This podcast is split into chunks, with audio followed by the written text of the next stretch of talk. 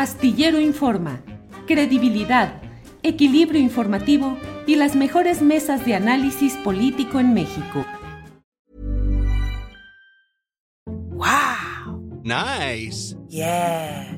What you're hearing are the sounds of people everywhere putting on Bombas socks, underwear, and t-shirts made from absurdly soft materials that feel like plush clouds. Yeah, that plush. And the best part, for every item you purchase, Bombas donates another to someone facing homelessness. Bombas. Big comfort for everyone. Go to bombas.com slash ACAST and use code ACAST for 20% off your first purchase. That's bombas.com slash ACAST. Code ACAST. There's never been a faster or easier way to start your weight loss journey than with PlushCare. PlushCare accepts most insurance plans and gives you online access to board-certified physicians who can prescribe FDA-approved weight loss medications like Wigovi and Zepbound for those who qualify. Take charge of your health and speak with a board-certified physician about a weight loss plan that's right for you. Get started today at plushcare.com slash weight loss. That's plushcare.com slash weight loss. plushcare.com slash weight loss.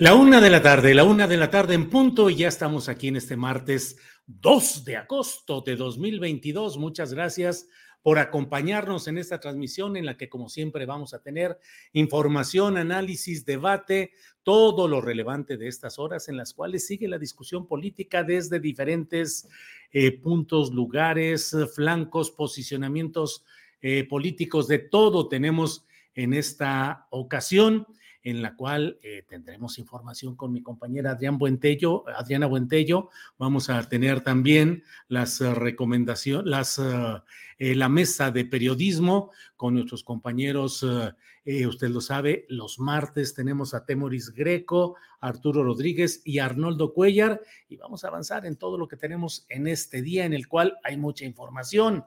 Nancy Pelosi ya llegó a Taiwán, aterrizó, bajó y va a iniciar eh, pues las primeras reuniones abiertamente con el señalamiento explícito de que eh, pues está eh, buscando o planteando el um, eh, buscando o planteando el ayudar al desarrollo democrático de Taiwán, esa vibrante democracia, dice em, el propio el tuit, la cuenta tuitera en la cual puso un mensaje Nancy Pelosi. Momentos difíciles, tensión mundial, riesgos, lo he tuiteado yo también, es una provocación en la pradera seca de un mundo donde hay muchas tentaciones de descarrilar procesos y de provocar enfrentamientos con el mundo angustiado, preocupado de saber cuáles son los desenlaces de este tipo de maniobras políticas. Pero mire, en lo nacional, vamos a avanzar con información muy interesante y para ello, ya lo sabe, está con nosotros Adriana Buentello. Adriana, buenas tardes. ¿Cómo estás, Julio? Muy buenas tardes. Saludos a toda la bandita astillera. ¿Cómo estás, Julio? a toda la bandita astillera, ese de la bandita astillera. Bien, Adriana, pues aquí eh, iniciando un programa más con mucha información y con muchas cosas relevantes. ¿Qué tienes por ahí tú en tus guardaditos informativos, Adriana? Julio, pues interesante porque hoy en la conferencia mañanera preguntaron eh, al presidente Andrés Manuel López Obrador sobre todo los procesos eh, que se llevan eh, a cabo judiciales en torno al expresidente Peña Nieto. Y el presidente hoy dijo algo que creo que podemos analizar justo en este programa, Julio, porque criticó, por un lado, a los medios de comunicación que dijo, no difundieron la consulta eh, ciudadana para enjuiciar a expresidentes, ya que aunque la gente salió a votar, dijo que no se llegó al número de votos que exige la ley para eh, ser vinculatoria. Sin embargo, él dijo que cumplió con su responsabilidad. Vamos a escuchar, Julio, qué dijo. Dije que no era mi fuerte la venganza y que íbamos a iniciar una etapa nueva, sin corrupción y que solo si el pueblo lo pedía, se iba a investigar a los expresidentes. ¿Y saben qué pasó? Los medios no difundieron la consulta. Nadie habló de eso.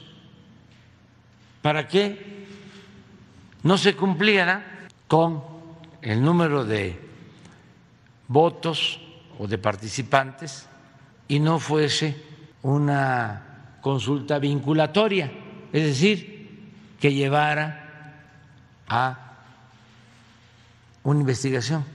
Entonces, votaron porque se investigara a los presidentes, pero no se llegó al número que exige la ley, pero yo cumplí con mi responsabilidad.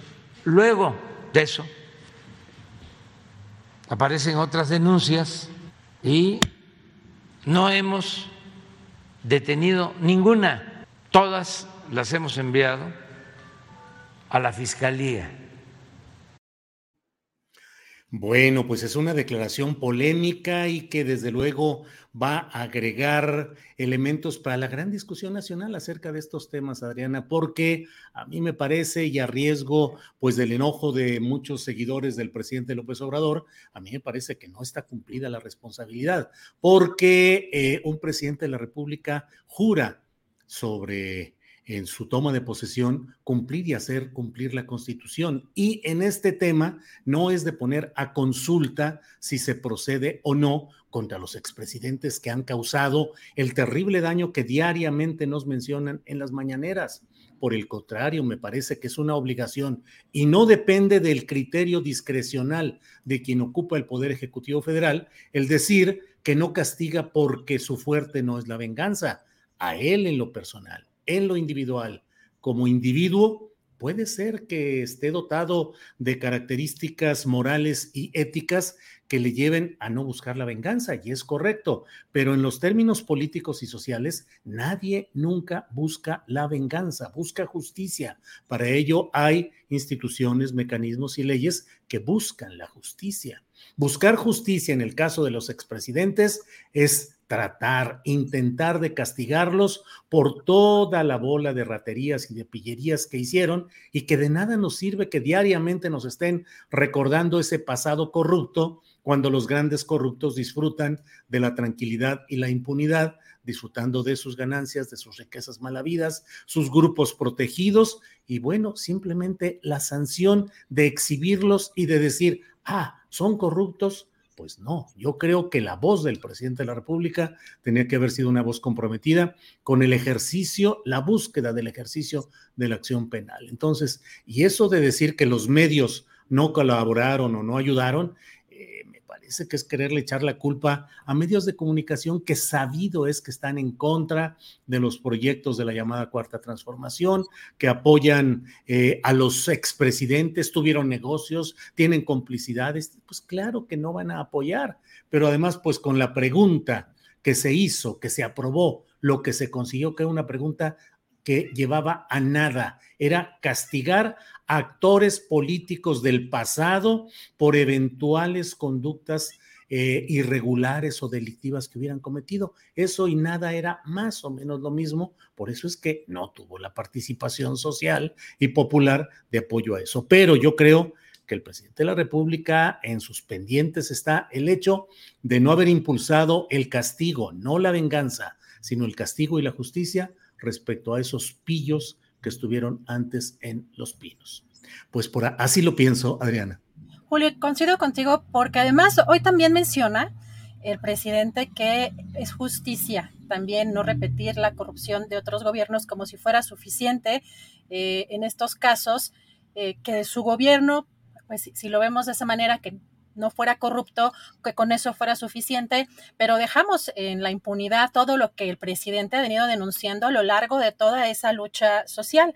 Así que también me parece que eso es insuficiente. Y también otra cosa que menciona el presidente López Obrador y que está en, este, en, esta parte final del segmento, que en todo lo que ha venido posterior a esta eh, consulta, a estas denuncias que hay eh, contra eh, el gobierno de el expresidente Enrique Peña Nieto, pues que no se han detenido, que siguen, digamos, su curso. Pues falta ver cuáles son los, eh, los avances precisamente de la Fiscalía General de la República, que pues como ciudadanos pues no vemos tampoco pues claridad en esta situación, Julio.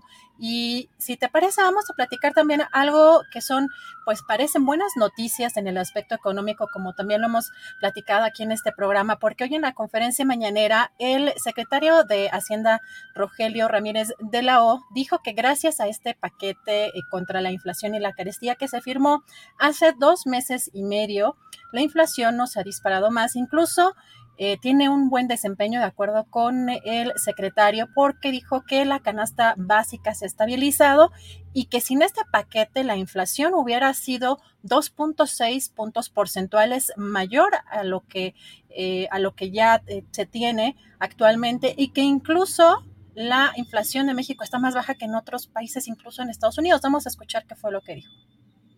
El paquete contra la inflación y la carestía que firmamos con empresas del sector agroindustrial y empresas del sector autoservicios que se adhirieron todos voluntariamente.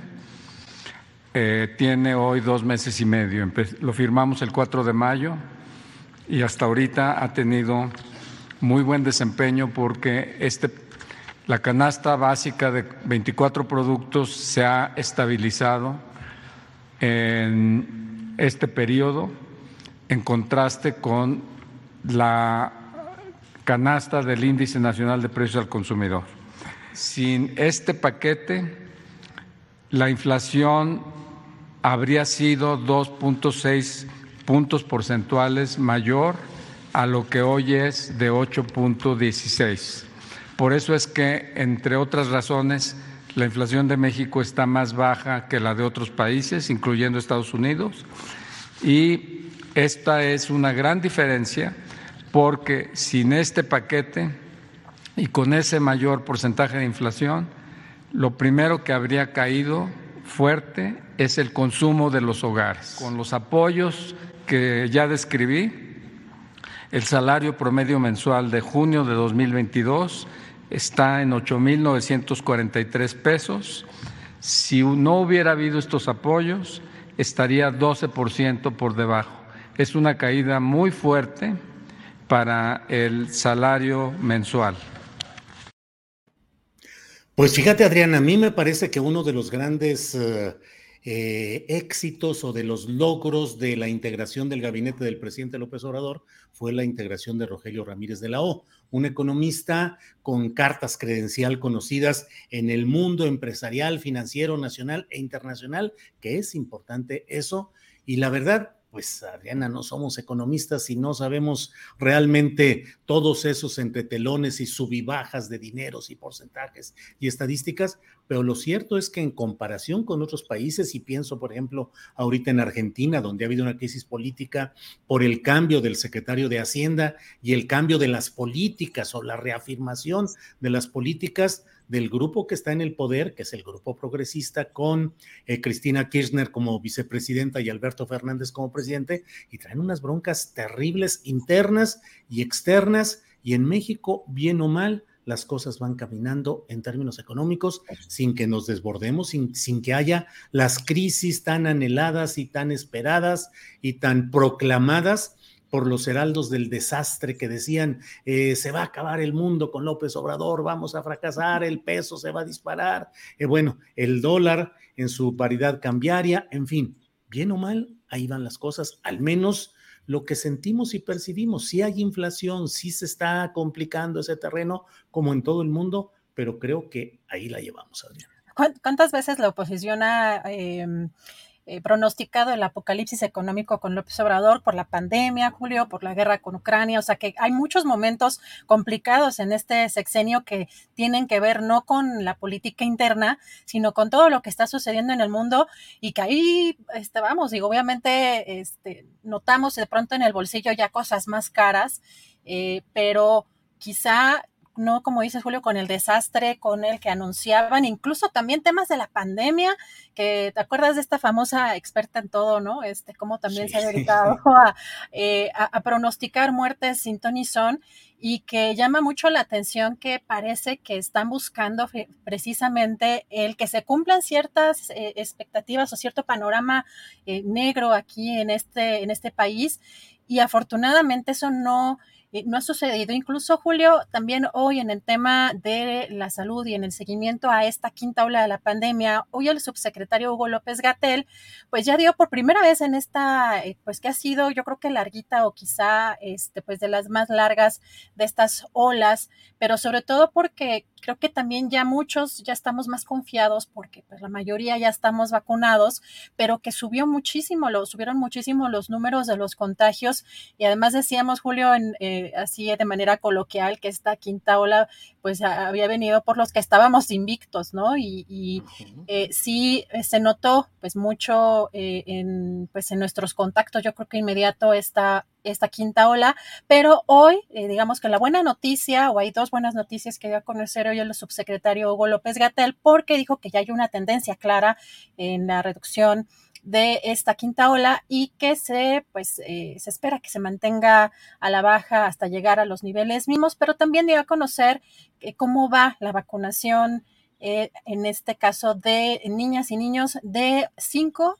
y de 5 a 11 años. Vamos a escuchar qué dijo ya tenemos esta tendencia muy claramente establecida a la reducción de la epidemia. La reducción quiere decir hay menos casos en una semana comparado con la semana previa, hay menos casos en un día comparado con el día previo.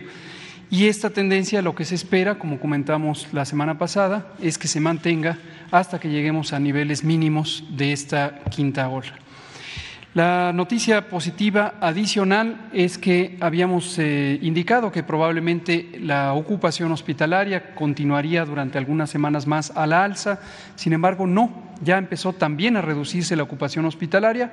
Recordarán que la semana pasada estaba en 18% para camas generales, hoy está en 16%, es decir, ya entró también en esta tendencia de reducción y estamos teniendo buen progreso en lo que respecta a la aplicación de las vacunas, con avances eh, acelerados en eh, niñas, niños de 5 a 11 años, donde ya tenemos 31% de la cobertura programada y seguiremos vacunando hasta completar la meta de este grupo. Lo siguiente, por favor, nos muestra, solo como un recordatorio, que los refuerzos de la vacuna se quedaron en 70%. Si alguien no se ha aplicado su refuerzo, le seguimos invitando a que lo haga. Esto confiere mayor duración de la inmunidad y mayor protección. Pues así andan las cosas, Adriana. A ver cómo va con los invictos, como tú dices, que efectivamente a muchos que habían sido, que ya parecían extraterrestres, Adriana, que uno decía, bueno, pues cómo están genéticamente, que todo mundo va cayendo y quedan algunos invictos, pero bueno, cada vez menos. Pero afortunadamente parece que el tono o la alerta de gravedad pues ya va bajando y eso pues es una buena noticia, Adriana. Así es, y hay que seguirnos cuidando y la verdad es que sí creo que también muchos nos confiamos, eh, precisamente de que ya estábamos vacunados y yo reconozco, por ejemplo, que fui como de las primeras, este, según yo, eh, este, infectadas en esta, en esta quinta ola, pero que yo ya empezaba a buscar como regularizar ciertas actividades, ¿no? Este, entonces sí, eh, con cubrebocas y todo, pero pues hay de todas formas riesgos pues cuando estamos queriendo algunos quizá intentando regresar a esta, eh, queriendo intentar regresar a esta pues normalidad que todavía no se ve como la, la fecha en que eso vaya a suceder. Y Julio, Fíjate que no sé si viste tú en estos últimos días, eh, yo creo que fue el fin de semana cuando empezamos a conocer este tema sobre un restaurante en Mazarik que, empezó a, tener en, esta cuenta de terror restaurantes denuncias de que estarían separando a los comensales dependiendo de su color de piel y de su apariencia. No sé si te diste cuenta que empezó como a, surgir ahí este, este tema. Oye, Adriana, e incluso revisar eh, la verdad es que yo soy tan despistado y tan, tan sueltito en esas cosas que yo a todos los restaurantes siempre voy, ¿dónde? Allá, sí, hombre, allá donde usted diga. Y me puse a revisar cuál ha sido el trato que me hubieran dado en algunos lugares y entra la, la inquietud de decir, pues sí, en varios lugares, por ejemplo, que yo he ido, me dicen, mire, tenemos allá, ese está muy bonito porque bla, bla, bla. Oiga, y en la terraza, ah, ya está reservado ahorita, pero aquel está muy bien. En fin, perdón por la. No, es que no es el único, está, está bien, o sea, que, pongamos a pensarnos, o sea, no, que nos pongamos a pensar en este tipo de restaurantes. Eh, sobre todo, ¿te acuerdas? Porque además Mazarik, ¿no? O sea, Mazarik es como, eh, ¿te acuerdas del, de, la, de la señora, ¿cómo era la Lady? No sé si era Lady Mazarico o Lady Insurgente Sur, pero que... Sí, sí, sí. ¿no? Pues que esa zona, pues que oh, vemos como estas expresiones cada vez más frecuentes, eh, quizá no sé si sea el tema de las redes sociales que, que amplifica ciertas eh, temáticas, pero yo, yo reconozco que esa avenida, la verdad es que es cero de mis favoritas. O sea, a mí que me encanta caminar la ciudad, pero precisamente porque veo todo ese clasismo, ¿no? y que no me parece, pues, realmente pues no sé si popular, pues me, parece las tiendas y todo, pues muy discriminatorio en general, ¿no? Además uno pues no, no va a caminar, no vas a pasear por Mazarik, ¿no? Y así de un domingo y de, me voy a ir a comprar una bolsa Hermes, pues no. Eh. pero bueno, habrá gente que sí, pero bueno, la mayoría de las personas que nos gusta recorrer, caminar la ciudad, este, no es precisamente como, como es el objetivo, pero sí llamó mucho la atención eh, toda la movilización que hubo con respecto a estas denuncias y que sí vale la pena revisar porque parece, y al ratito platicarás ya con el, doctor Patricio Solís, porque parece que no es eh, de los casos documentados, no es el único. Hay muchas denuncias eh, al respecto, pero además quienes saben mejor, Julio, de este tema, pues son los trabajadores, los justamente quienes acomodan o quienes reciben, los hostes, las hostes, quienes reciben a estas, a los comensales. Así que bueno, hoy eh, dio a conocer, después de que ya empezó a eh, trending topic, hoy dio a conocer la, eh, esta empresa o este, este restaurante, este comunicado de prensa que estamos viendo en pantalla y señala que pues niegan rotundamente, rechazan cualquier práctica racista o de discriminación, señalan que a lo largo de 18 años se han desarrollado como un grupo en el que impera el respeto, la inclusión, el servicio y el amor a nuestro país como pilares fundamentales. También dicen congruencia con ello, desde nuestra área de cumplimiento trabajamos intensamente para generar un ambiente inclusivo tanto para nuestros clientes como para nuestro equipo de trabajo. Y dice, detrás de Sonora Grill Group existe el compromiso de 3.500 colaboradores que día con día han construido con esfuerzo y pasión este grupo con el que hemos participado activamente en diversos momentos de nuestro país, buscando detonar siempre un impacto positivo y responsable en nuestro México. Somos y nos debemos a nuestros clientes y colaboradores y estamos comprometidos a brindarles la mejor de las experiencias hoy y siempre pues no, realmente no, no mencionan, Julio, nada de las denuncias que vienen directamente de, pues, de las personas o comensales o de los, eh, de los propios trabajadores de ese, o ex trabajadores de ese restaurante, así que un poco como haciéndose de la vista gorda, Julio. Pues ya veremos y platicaremos en unos minutos más con el doctor Patricio Solís sobre estos casos cuál es el contexto, cuáles son los antecedentes, qué tan eh, creíbles y confiables son estas denuncias que han hecho algunos ex trabajadores respecto a esa manera de colocar a las parejas o a los eh, clientes más jóvenes, blancos, con actitud de triunfadores y todo, en las mesas que dan a las terrazas o hacia la calle para que se vea que ese es el tipo de público que llega a ese lugar y a los que son morenos o que van eh, con un aspecto o una actitud menos eh, ubicada en ese contexto, eh, pues entonces eh, los, los, mandan adentro o a otras mesas menos exhibidas, menos visibles. Ya platicaremos de eso, Adrián. Así es, Julio. Regresamos en un ratito más, mientras vamos a, checar con nuestro siguiente entrevistado, por parece que tiene algún detallito, pero regresamos en un ratito. Adriana, muchas gracias y regresamos en un rato más. Gracias. Bien, estoy leyendo en el portal de la jornada una nota firmada por César Arellano García, que dice, el juzgado primero de distrito en materias de amparo y juicios federales en el Estado de México le otorgó la suspensión definitiva a Rafael Caro Quintero contra la orden de aprehensión con fines de extradición a Estados Unidos. La Fiscalía General de la República puede impugnar este fallo de primera instancia para que un tribunal colegiado resuelva si confirma, modifica o revoca el fallo. Eh, el acuerdo que publicó este martes la juez Abigail Ocampo Álvarez, eh, es decir, el acuerdo que emitió, dice como único, se concede a Caro Quintero la suspensión definitiva solicitada.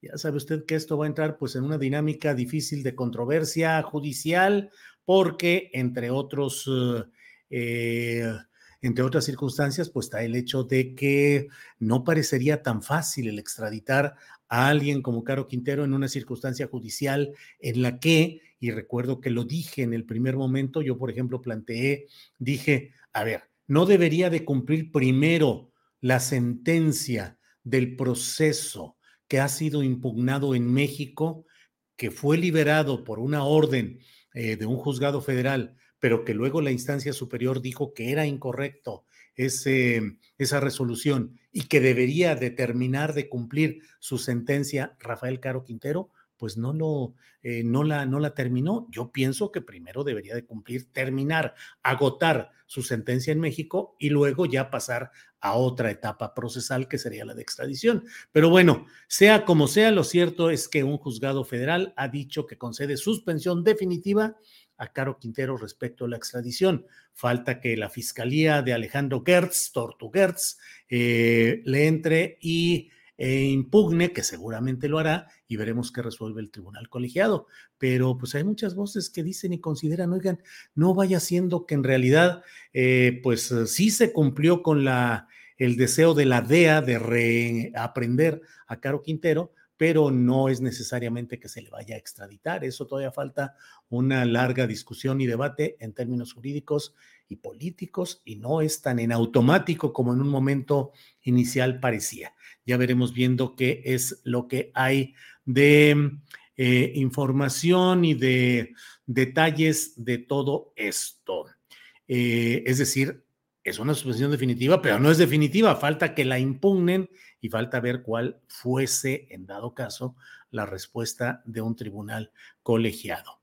Em, leo también, entre otras eh, cosas, eh, pues información relacionada, pues mire, con la, con todo el tema que sigue presente de las elecciones internas de mm, coordinadores distritales por parte de Morena, sigue la discusión fuerte de muchos estados, siguen llegando eh, los, um, los reportes de cómo se integraron eh, las nuevas directivas. Por ejemplo, eh, Marta Olivia López, que usted la conoce, es una periodista valiente, valiosa, honesta, crítica, profesional, que está haciendo trabajo de reporteo en el lugar tal vez más difícil de México en estos momentos, que es Tamaulipas, pues ella emitió un reporte en el cual nos muestra de manera clara cómo familiares de Américo Villarreal, el nuevo, el gobernador electo de Tamaulipas, pues eh, se hicieron con los principales cargos familiares, cercanos, lejanos, amigos, choferes, toda, toda, toda la, todo el grupo de Américo Villarreal quedó con todas las eh, coordinaciones distritales en una operación muy llamativa que ha descrito de una manera muy puntual Marta Olivia López, que no la podrán acusar, creo yo y espero, de ser eh, vendida a los intereses del PAN o del gobierno de cabeza de vaca, sino todo lo contrario. Y como eso vamos viendo en muchos lugares, en Tabasco el gran dominio quedó con Adán Augusto, algo quedó también para eh, Javier May, eh, pero en general pues eh, todo allá quedó acomodado. El poder de Morena, estructurado en el Estado, es para eh, Adán Augusto López Hernández. Bueno, mire, este tema, este tema relacionado con el Sonora Grill, pero otros restaurantes más y en el contexto de lo que se vive en México con esta... Em, este contexto de clasismo, racismo, discriminación, mil cosas que se viven, que vivimos, que sufrimos, bueno, pues me da eh, una gran oportunidad para platicar en esta ocasión eh, con eh, precisamente con quien nos va a ayudar a analizar y a, a esclarecer estos temas, que es el doctor Patricio Solís. Él es sociólogo, demógrafo y profesor investigador del Colegio de México. Patricio Solís. Patricio, buenas tardes. Hola, hola, ¿qué tal? Eh, ¿Cómo estás, Julio? ¿Qué tal? Un saludo al auditorio. Gracias, Patricio. Le decía hace un ratito aquí a cuadro, le decía Adriana Buentello, que esta, esta, pues tantos testimonios y discusión en las redes sociales sobre lo que englobamos como el caso de Sonora Grill, en donde se ha dicho que eh, acomodaban a los clientes conforme a su color de piel, a su aspecto y demás. Le decía Adriana, oye, pues ya me puse a pensarle cuántas veces me han acomodado en un lado o en otro y cuántas veces he llegado y me han dicho que está ocupada una mesa que me gusta, que da hacia, a veces jugamos diciendo que dé al mar, o sea, que dé hacia afuera, que tenga vista y a veces no está eso. ¿Qué hay en el fondo? ¿Qué ves en toda esta discusión, Patricio? Pues mira, eh, yo creo que eh, lo primero que hay que decir es que hay que ser cuidadosos, ¿no? O sea, es decir, cuando se presentan denuncias de este tipo, se tiene que ser cuidadoso, matizar, porque pues sabemos que pues, eh, eh, la evidencia no necesariamente está ahí presente, hay una denuncia. Y creo que ese es el primer punto que es importante poner sobre la mesa, es decir, eh, frente a estos temas que han adquirido notoriedad, sobre todo en redes sociales, los temas de discriminación, asociados al tono de piel, asociados a la pertenencia étnica, pueblos indígenas o pueblos afromexicanos, o a otros rasgos físicos racializados, porque no es solo el tono de piel, ¿verdad? Es en conjunto la apariencia de las personas. Estos temas han adquirido notoriedad porque, porque efectivamente pues existe la experiencia de mucha gente, de muchas personas que han vivido en carne propia eh, estas prácticas de discriminación, de maltrato, de segregación, en distintos ámbitos. Entonces, digamos, el fenómeno estructural de discriminación está ahí presente, esto no cabe duda. Sobre el caso particular, yo creo que hay que hilar con cuidado. Me parece eh, que de todas maneras es una denuncia que convendría investigar. Es decir, COPRED, eh, eh, el, organismo de, para prevención de la discriminación de la Ciudad de México, ya ha puesto en sus redes sociales una, eh, abrió un caso de oficio sobre el tema y me parece muy apropiado que COPRED lo haga, eh, que investigue, que se investigue si estas prácticas están presentes en, el, en este caso particular. La pregunta para mí, y creo que para el auditorio es, también, es una cosa en la que el auditorio podría, digamos, también tener, eh, tiene sus propias experiencias y las personas que han trabajado en la industria restaurantera también es qué tan generalizadas son estas prácticas, ¿no? Eso es lo que creo, Julio, que tenemos que, que preguntarnos. El caso particular es, un, digamos, visibiliza algo que está ahí, pero yo creo que no tendríamos que concentrarnos en el caso particular porque en realidad eh, no tenemos, pues la evidencia no está ahí. Puede ser que aparezca la evidencia, ¿no? Entonces, ese es un primer ángulo de la cuestión, o sea, qué tan generalizada está la cuestión. La otra, me parece que es eh, la respuesta, o sea, me parece que, que la respuesta que da el propio restaurante me parece una respuesta un tanto yo diría inapropiada, en términos de que, bueno, reconociendo que existen estas prácticas de discriminación, no nada más en la industria restaurantera, sino que somos un país que discrimina por el tono de piel de las personas, por su apariencia física, por su nivel socioeconómico, etcétera, eh, partir de negar eh, la existencia de este tipo de práctica me parece que, digamos, incluso en términos de relaciones públicas, me parece una respuesta inadecuada, ¿no? Yo creo que tendría que partir de, de, señalar que eh, es necesario hacer una investigación y que harán la investigación adecuada para ver si esto está presente o no, ¿verdad? Entonces es un segundo ángulo, es decir, eh, ante la creciente visibilización, Julio, de estos problemas, es decir, cada vez están más, cada vez hay más conciencia y más denuncias sobre estos problemas, también las empresas e incluso el sector público que ofrece servicios tendría que tener un mayor eh, entrenamiento, me parece, o experiencia para entender que eh, las respuestas no pueden ser simplemente la negación. Es decir, sabemos que existen este tipo de cuestiones, incluso aunque no sea una práctica corporativa institucionalizada, digamos, es bastante probable que no lo sea así. Eh, existen, eh, digamos, sucursales, restaurantes, tiendas, etcétera, en donde los gerentes, los directivos de esas propias tiendas, tiendas pueden tener estas prácticas y, e instrumentarlas de manera informal, ¿verdad? Eh, de modo que, no se puede simplemente negar tampoco que esto, simplemente porque si fue una denuncia anónima, de que esto eh, eh, existe, ¿no?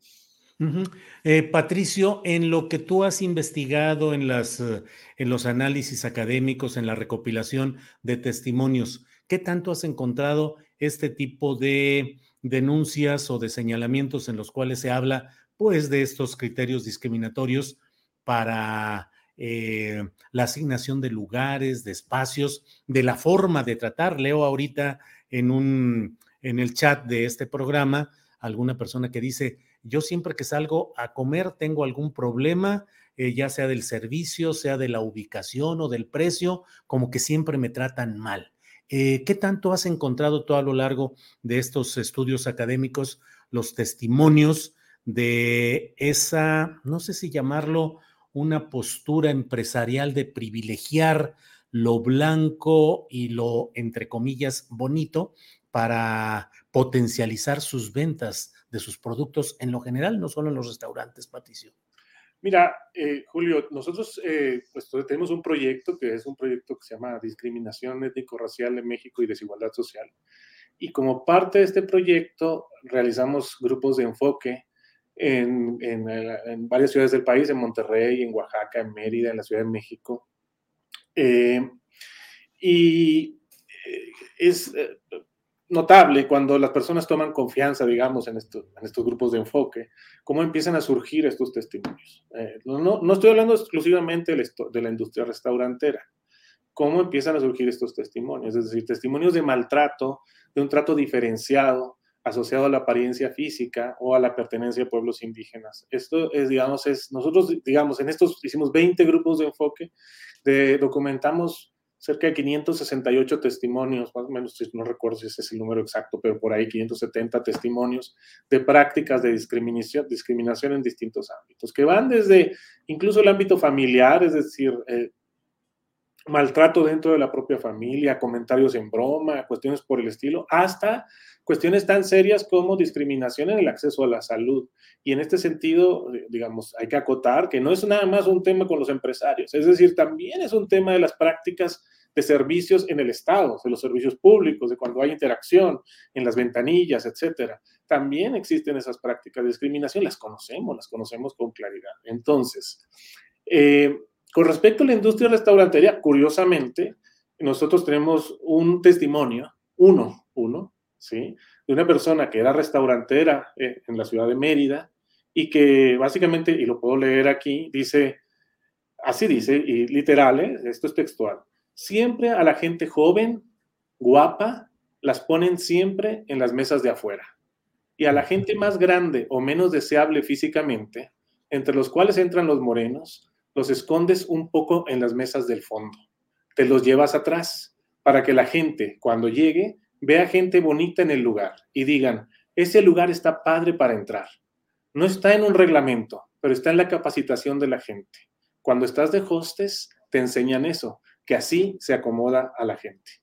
Entonces, eh, digamos, como puedes ver, ese es testimonio muy fuerte, eh, eh, pero eso a, mí me hace pensar que, digamos, estas prácticas, si bien nos, obviamente no se encuentran en los manuales, no se encuentran institucionalizadas, sí existen elementos que hacen pensar que estas prácticas son frecuentes en restaurantes. Ahora, si nada más nos movemos un poquito dentro de la misma industria a todo el tema del, los, del digamos, del acceso a los antros, eh, los famosos cadeneros, y cómo los cadeneros van decidiendo quién entra y quién no entra. Digo, esto es bastante conocido, eh, la, la, digamos, la selección de personas por su perfil físico y socioeconómico percibido.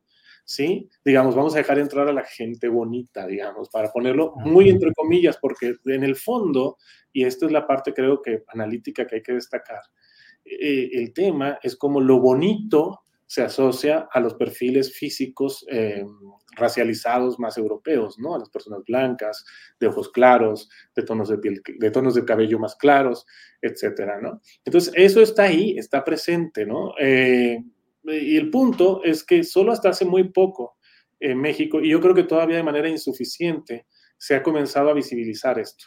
Entonces, el primer punto que tenemos que enfatizar es que tenemos que visibilizar Y en esa visibilización, pues va, va, a empezar a surgir este tipo de testimonios y de inquietudes, ¿verdad?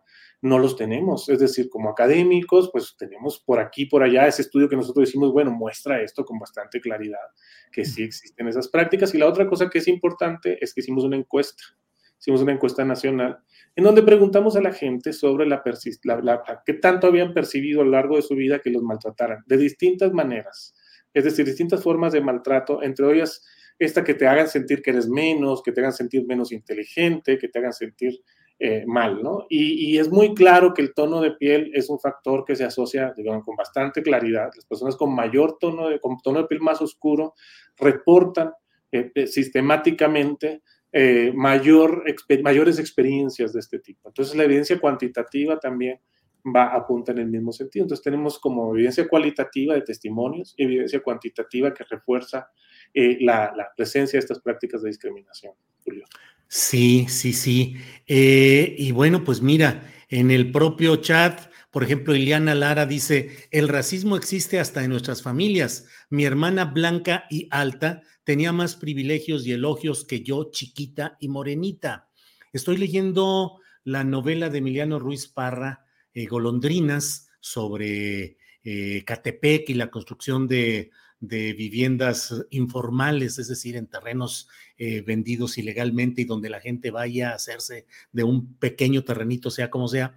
Y él mismo dice que cuando hizo las investigaciones y todo, se dio cuenta de que él era güerito y tenía o blanco y tenía privilegios por ese simple hecho para poder tener acceso a comunicaciones, a pláticas. Esa es nuestra realidad. Hay familias en las cuales eh, casi hay pesadumbres y el niño o niña esperados es moreno y no blanquito, Patricio. Así es, así es. Y de ahí, eh, bueno, tantas expresiones, ¿no? Recordemos esta expresión de mejorar la raza. O sea, la idea de casarte con alguien, unirte con alguien de tono de piel más claro, que aparezca más, un tono más europeo, este, una apariencia más europea y entonces surge esa expresión, ¿no? Ah, tú mejoraste la raza, lo estás haciendo para mejorar la raza. Es decir, lo interesante eh, eh, es esto, ¿no? O sea, es esta idea de que existe una jerarquía, una preferencia hacia los tonos de piel más claros. Y, y entonces eso se traslada a este tipo de prácticas que, mm, como tú lo decías al principio, o sea, bueno, ¿qué, ¿qué, es lo que pretende hacer un gerente de un establecimiento? Pues pretende maximizar las ventas, ¿verdad? Y entonces, indirectamente, si tú quieres, no por una práctica directa de racismo, es, una cosa que es notable, ¿no? Es un racismo como indirecto. No necesariamente es porque realmente ellos piensen que tú eres una persona que mereces un trato inferior, sino porque ellos también saben, y aquí viene la otra parte, la contraparte del asunto, de que efectivamente si colocan a, personas de piel más clara, que parecen más bonitas por esta, digamos, asociación entre belleza y europeización de la, de la, de la imagen, si las colocan en los lugares visibles, es probable, o asumen, quién sabe, asumen que eso va a atraer a más gente y ellos buscan maximizar eh, el el, el, em, pues, el número de clientes que tienen, ¿no? Eh, También la... resulta que eh, la blanquitud está asociada a un mayor poderío económico, es decir, es de suponerse que una mesa de blancos alegres van a consumir mucho más que de unos morenos silenciosos. Así es, o morenos ruidosos, digo, también, digo, me parece que, que, que el tema, eh, eh, eh, y efectivamente, esto es un hecho empírico, es decir, nosotros, eh, eh, bueno, nosotros y otros muchos más investigadores en los últimos años hemos demostrado que existe una asociación eh, clara, digo, evidente, entre el tono de piel de las personas y su nivel socioeconómico. y esta asociación obviamente pues está asociada a dos cosas. O sea, en primer lugar, a patrones históricos acumulados generación tras generación de maltrato y discriminación. Entonces, las personas de tonos de piel más claros, eh, por esa acumulación histórica, simplemente por el hecho de nacer, cuando nacen, nacen en familias de mayor nivel socioeconómico. Esto es el pasado, ¿sí? Pero además de eso, persisten las prácticas de discriminación en el presente. Entonces tienes como un efecto doble, se refuerzan unas a las otras, ¿no? Y entonces lo que ocurre es que en términos de la condición socioeconómica o el nivel socioeconómico actual de las personas, existe este desequilibrio. Eh, yo creo, me parece, o sea, más allá de que de, lo, de, de la especie de aclaración o de comentario, digamos, eh, precautorio que hice al inicio, me parece que la el hecho de que este tipo de cosas se denuncien, insisto, más allá del caso particular, el hecho de que este tipo de cosas se denuncien es bastante positivo porque incomoda, incomoda a muchas, incomoda a muchos, pero permite visibilizar.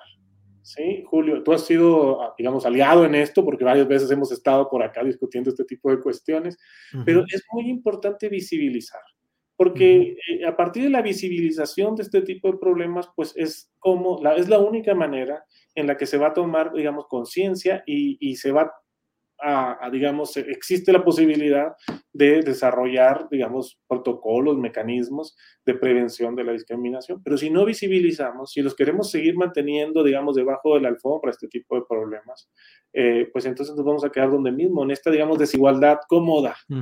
Cómoda, por supuesto, para los que están arriba, ¿no? Pues cómoda para quienes obtienen beneficios de ella, pero bastante incómoda, y no solo incómoda, sino con consecuencias serias en términos de desigualdad, de privaciones sociales, de bienestar social, de acceso a derechos de las personas, eh, digamos, racializadas en estos, digamos, grupos o en estos, eh, eh, sí, pertenencia étnica o tono de piel que son sujetas a discriminación, ¿no? Pues Patricio Solís, te agradezco mucho esta oportunidad de hablar sobre un tema que está presente cotidianamente en nuestra vida y que no siempre reflexionamos ni nos detenemos a ver cuáles son los orígenes, el contexto, las consecuencias, la gravedad de algunos de estos hechos. Así es que Patricio Solís, como siempre, agradecidos de tu amabilidad de tomar estas eh, llamadas, estas comunicaciones y hablar de estos temas. Patricio, a reserva de lo que desees agregar. No, eh, muchísimas gracias, gracias por la invitación y, digamos, eh, simplemente hacer este llamado. O sea, creo que eh, es momento de hablar, o sea, es momento de visibilizar. Y es muy importante este tipo de espacios y, para que esto se produzca y, bueno, se generen las políticas necesarias antidiscriminatorias o se fortalezcan, ¿no? Bien, pues Patricio, muchas gracias y seguiremos en contacto. Hasta luego. Julio, saludos. Gracias. Es la una de la tarde con 45 minutos, una de la tarde con 45 minutos y tenemos como siempre más información eh, relacionada, eh, como siempre, pues con temas de denuncia sobre hechos eh, de protestas, de movimientos que no son suficientemente atendidos. No me atrevo a conectar una cosa con la otra, la anterior entrevista con la que ahora vamos a tener, pero bueno, vamos a hablar con un representante, Efraín Solano, representante de la comunidad de San Sebastián Nopalera. Tiene una protesta en gobernación ante el incumplimiento y la insensibilidad de los gobiernos estatal y federal que constantemente difieren las audiencias acordadas. Así es que, Efraín, buenas tardes. Buenas tardes, Julio. Aquí escuchando con mucha atención la entrevista este, anterior. Me parece que sí es vinculatorio el tema, dado que en, al menos en el estado de Oaxaca hay un extremo racismo por parte del poder eh, allá, el poder institucional. ¿No? Eh, los pueblos, por el hecho de ser indígenas, son desplazados, menospreciados, ignorados. Tenemos, eh, yo lo que quiero comentar es un tema muy delicado, muy este, grave. En Oaxaca tenemos alrededor de 500 conflictos agrarios, muchos de ellos muy delicados. Hace unos cuatro o cinco días, eh, un conflicto que el Estado mexicano pudo haber atendido y darle solución. Eh, hace cuatro días mataron a cuatro personas en la Mixteca. Pero del tema del que quiero hablar es de un conflicto en donde tenemos 30 muertos, tenemos 12 desaparecidos, hay muchos, eh, muchas viudas, huérfanos, heridos, es, este, de un conflicto que tiene medidas cautelares de la Comisión Interamericana, pero ni así hay atención. Eh, lo más este, llamativo de este problema este, con todos estos antecedentes de muertos, heridos y desaparecidos, es que las comunidades se pusieron de acuerdo y están llegando a una solución, a una solución en cuanto al conflicto de tierras que sostienen. ¿no? Hace unos meses, eh, eh, precisamente ahorita estoy, estamos aquí con las autoridades agrarias y municipales de San Sebastián Palera, estamos al interior de la Secretaría de Gobernación, este, eh, como este, una consecuencia de la protesta que estamos realizando desde el día de ayer, porque Efraín, nada más para ubicarnos, ¿en qué municipio o es un municipio San Sebastián Palera? Eh, no, es una agencia municipal del municipio de Santa Lucía Monteverde, del distrito de Putla, en la Mixteca Baja del estado de Oaxaca. Ahí está San Sebastián Palera. Y este, estas comunidades, eh, a raíz de estos eh, eh, de este enfrentamiento llegaron a acuerdos entre las dos comunidades sin la intervención del gobierno del Estado, que ha sido nula su participación, sin la intervención del gobierno federal en este proceso de diálogo, de acercamiento y de solución al conflicto. Ahora, derivado de ese conflicto, tenemos, como yo decía, los heridos, los desaparecidos.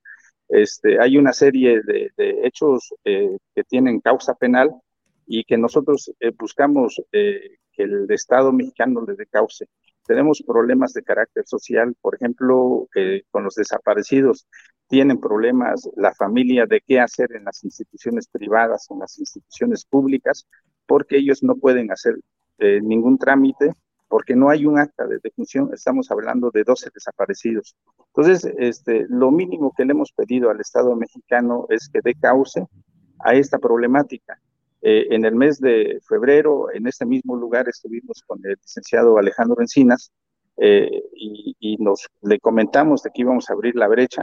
Se abrió efectivamente la, brecha para delimitar eh, la superficie de ambas comunidades, que es San Sebastián Palera y Cimatlán de Lázaro Cárdenas. La brecha se abrió el 9 de, de marzo con la presencia de la Secretaría de Gobernación, con la presencia de la Comisión Nacional de Derechos Humanos, con la, presencia de la Defensoría de los Derechos Humanos del pueblo de Oaxaca. Y este, pues eh, sin ningún incidente, de, buen ánimo y de buena fe, las comunidades este, ya establecieron límites en parte de la superficie en conflicto. Ahora lo que le estamos pidiendo al Estado mexicano es que nos acompañe en este proceso que falta en esta otra superficie este, y que nos acompañe para darle causa a estos conflictos, estos problemas que tienen los pueblos, las familias, que ya he comentado. Eh, en, eh, en, el mes de marzo nos iban a dar una audiencia, eh, íbamos a tener una reunión con el licenciado Encinas, pero esa nunca se dio. Los pueblos, un poco desesperados y preocupados, dijeron, pues vamos a México y, y estuvimos aquí en la Ciudad de México, en este mismo lugar, el 31 de mayo, eh, se instaló una manifestación, afortunadamente salió el secretario, el licenciado Artán Augusto, a la hora, dos horas, y comprometió una audiencia con la comunidad para atender todos estos temas el día 16 de junio. Pero ya estamos en el mes de agosto y no, simplemente no hay esa reunión, la difieren y la difieren. Entonces, el día de ayer los compañeros, los, eh, las autoridades se encadenaron este, en las rejas de la de la este, que resguarda esta secretaría eh, como este, un símbolo de esa atadura al olvido que tienen por parte del Estado. Este, y el día de hoy, para recordar el estado de los muertos, este, eh, instalaron tres ataúdes que se irán sumando hasta, hasta llegar al número 30, que es el número de muertos que hemos tenido, y para llamar la atención al gobierno del estado y le dé una atención urgente. El día de, en este momento somos objeto nuevamente del engaño, porque pues llegó el secretario, entró a estas instalaciones eh, con la idea de que él nos recibiera, pero estamos acá adentro y, y, nos dicen que nos va a recibir su jefe de oficina. Ese no fue el acuerdo con el secretario. Entonces, nuevamente nos está engañando y pues este, vamos a, a salirnos de este, este, de este edificio y seguir con nuestro movimiento de manera respetuosa este, eh, en las afueras de esta Secretaría de Gobernación. Efraín, pues es muy lamentable todo esto, que además, Efraín, pues la verdad es que es la historia constante de la desatención de las diferentes autoridades de gobernación, de tribunales agrarios, de registros agrarios, de las secretarías correspondientes.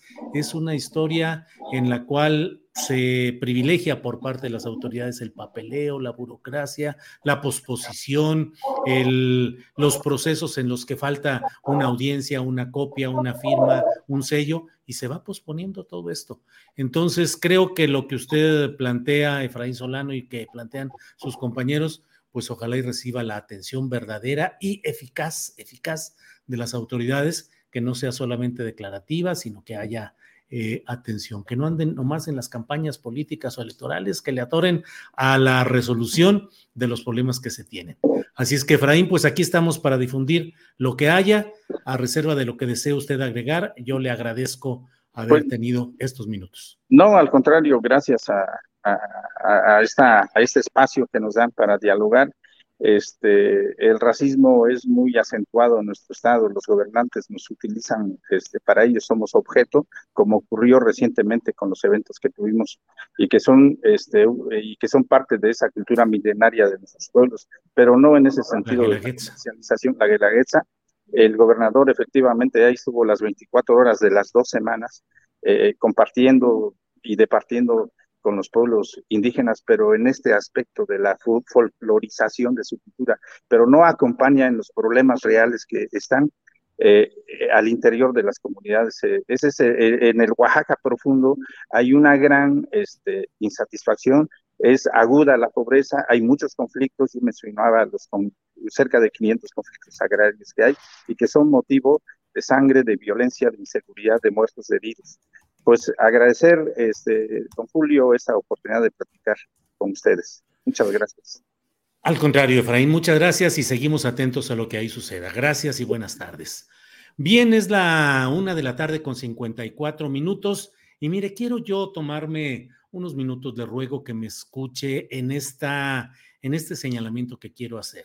En, esta, en estos días recientes se cumplió un año de que estuve en la conferencia mañanera de prensa para eh, llevar la voz del movimiento social organizado que ha repelido la instalación de constructoras inmobiliarias, fraccionamientos de lujo en la Sierra de San Miguelito.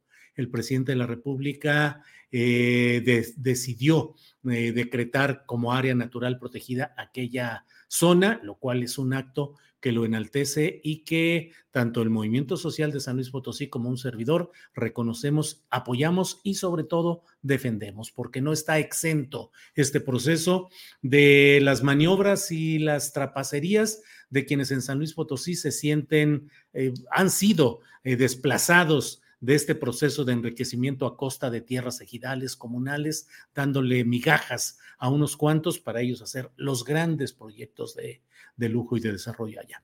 Bien, pues hay órdenes eh, primero de mediación judicial en San Luis Potosí contra algunos de los principales dirigentes de este movimiento.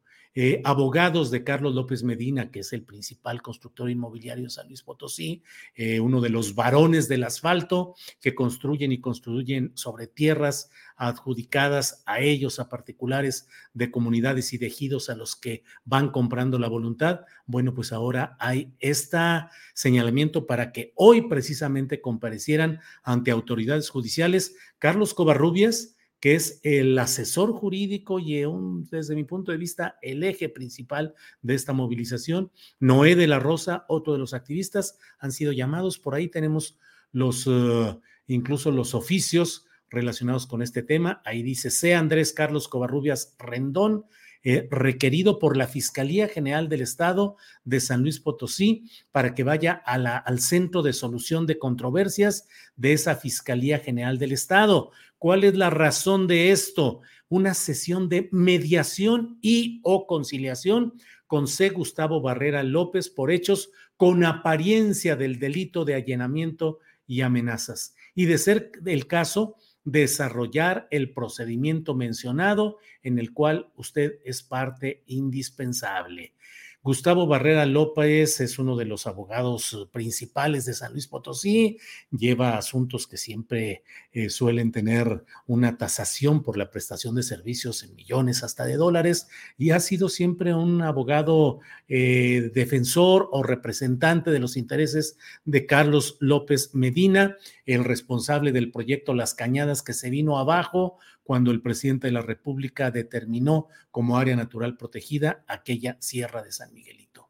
Ahora van para tratar de involucrar en un tema judicial que puede llevar a más diligencias judiciales, a citatorios, eventuales encarcelamientos a los dirigentes de este movimiento. Tenemos un poco más de material relacionado con estas cosas. Miren ustedes, contraofensiva y represión en la Sierra de San Miguelito. Ahí destacan y desarrollan cómo no solo ha sido la lucha por la Sierra de San Miguelito, sino en otros lugares como La Pila, como Mexquitic, de Carmona, donde ese movimiento social ha ido creciendo. ¿Y qué es lo que han buscado? Pues esto, entramparlos judicialmente, someterlos a un proceso, acusarlos de allanamiento y de amenazas. Esto relacionado con un tema de un domicilio en el cual se pretendía continuar con demoliciones de ese lugar sin que hubiera la autorización judicial efectivamente, sino que es un tema de litigio y ante ello, en lo cual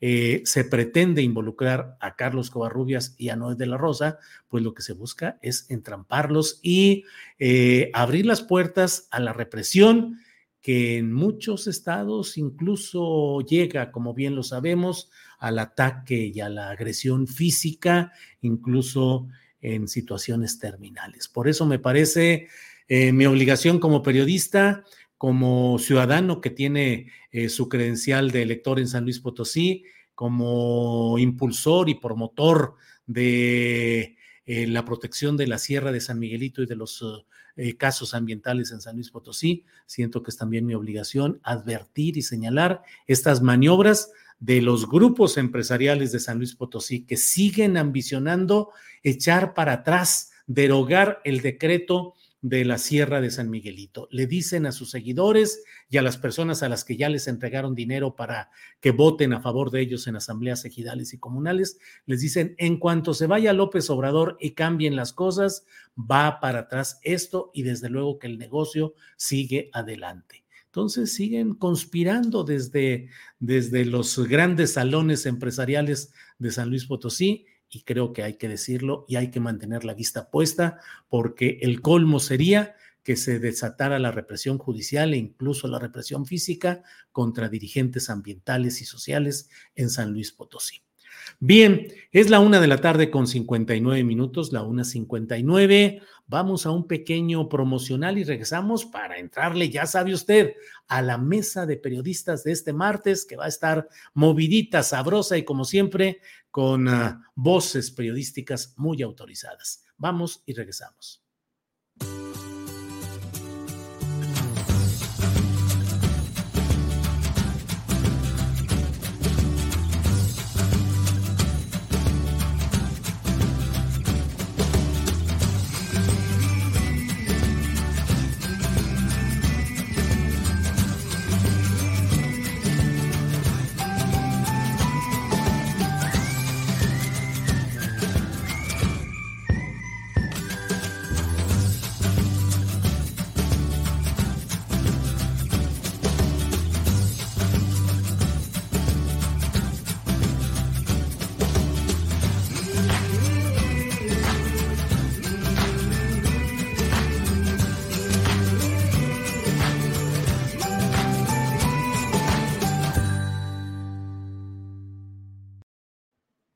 Las dos de la tarde en punto, las dos de la tarde en punto, y fíjese lo que son las cosas que estamos puntualazos para iniciar nuestra mesa de periodismo de este martes 2 de agosto. Ya está por ahí don Arnoldo Cuellar. Arnoldo, buenas tardes.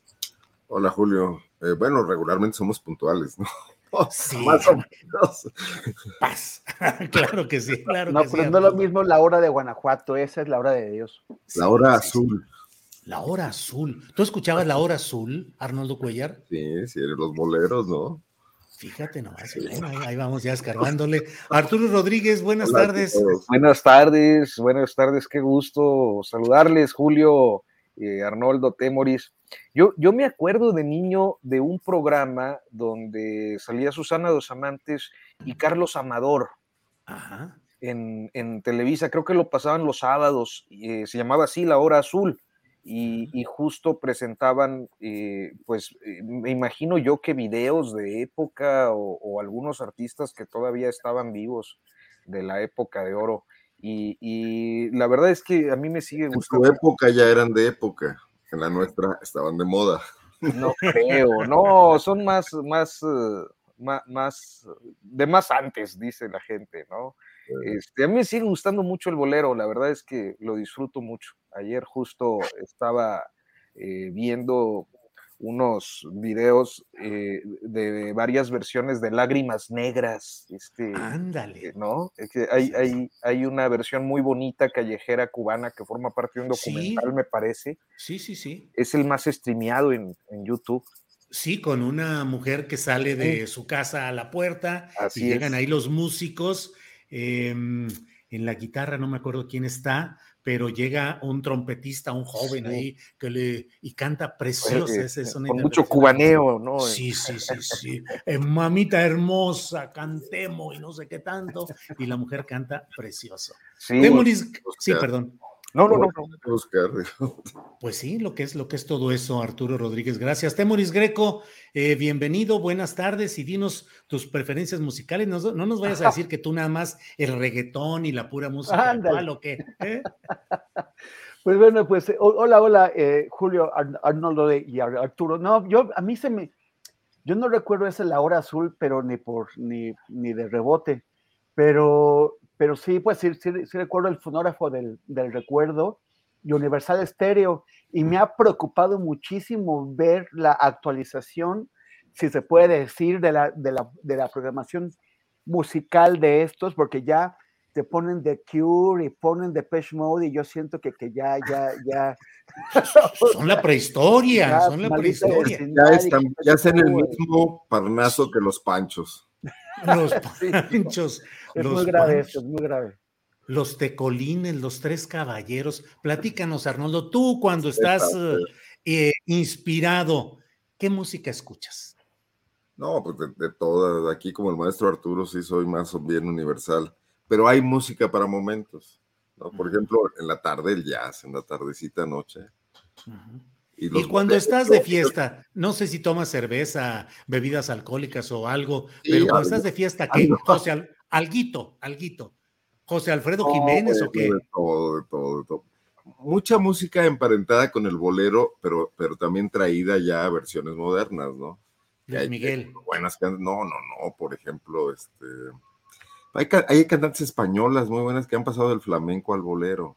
Digo, siguiendo esta tradición de, que, se impuso un poco, no sé si se refiere Arturo al documental de, de Wim Wenders de Buenavista Social Club, que, es... No, es, un, es, un, documental que se llama Cuba Feliz.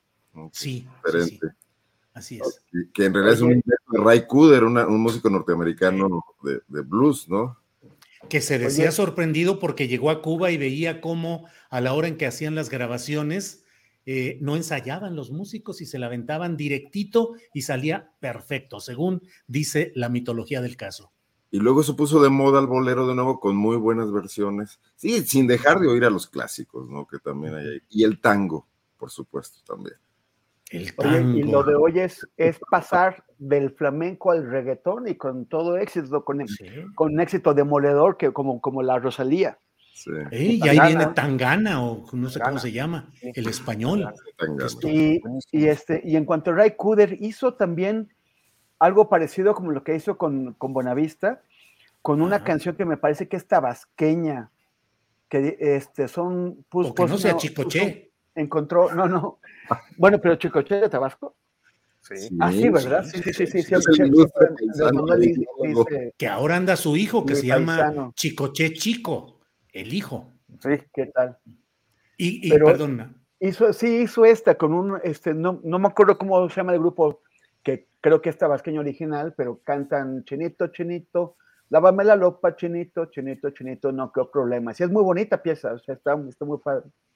Yo hoy tanto emocionado desde hace meses con esa de Jerusalema. Ah, tarara, Jerusalema, este, que es una de las que andan ahorita muy movidas. Arturo, tú que le rascas este asunto de lo musical, eh, el otro día en una, eh, en una sobremesa estábamos preguntándonos, ¿ya no hay tanto ídolo musical mexicano como hubo un tiempo en el que había tanto compositores como cantantes que eran muy famosos. Después de Juan Gabriel nos queda Alejandro Fernández y creo que no mucho.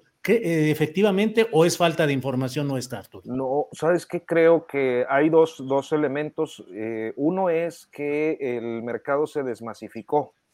Eh, normalmente Mm. teníamos esta, esta, en todo, pero en el caso concreto de la música y de la música de producción mexicana, pues había un, un, un colonialismo cultural mexicano que abarcaba toda la América Latina y algunas otras regiones del mundo, la comunidad latina en Estados Unidos, porque era lo que había, que era Televisa y todas las empresas de producción asociadas.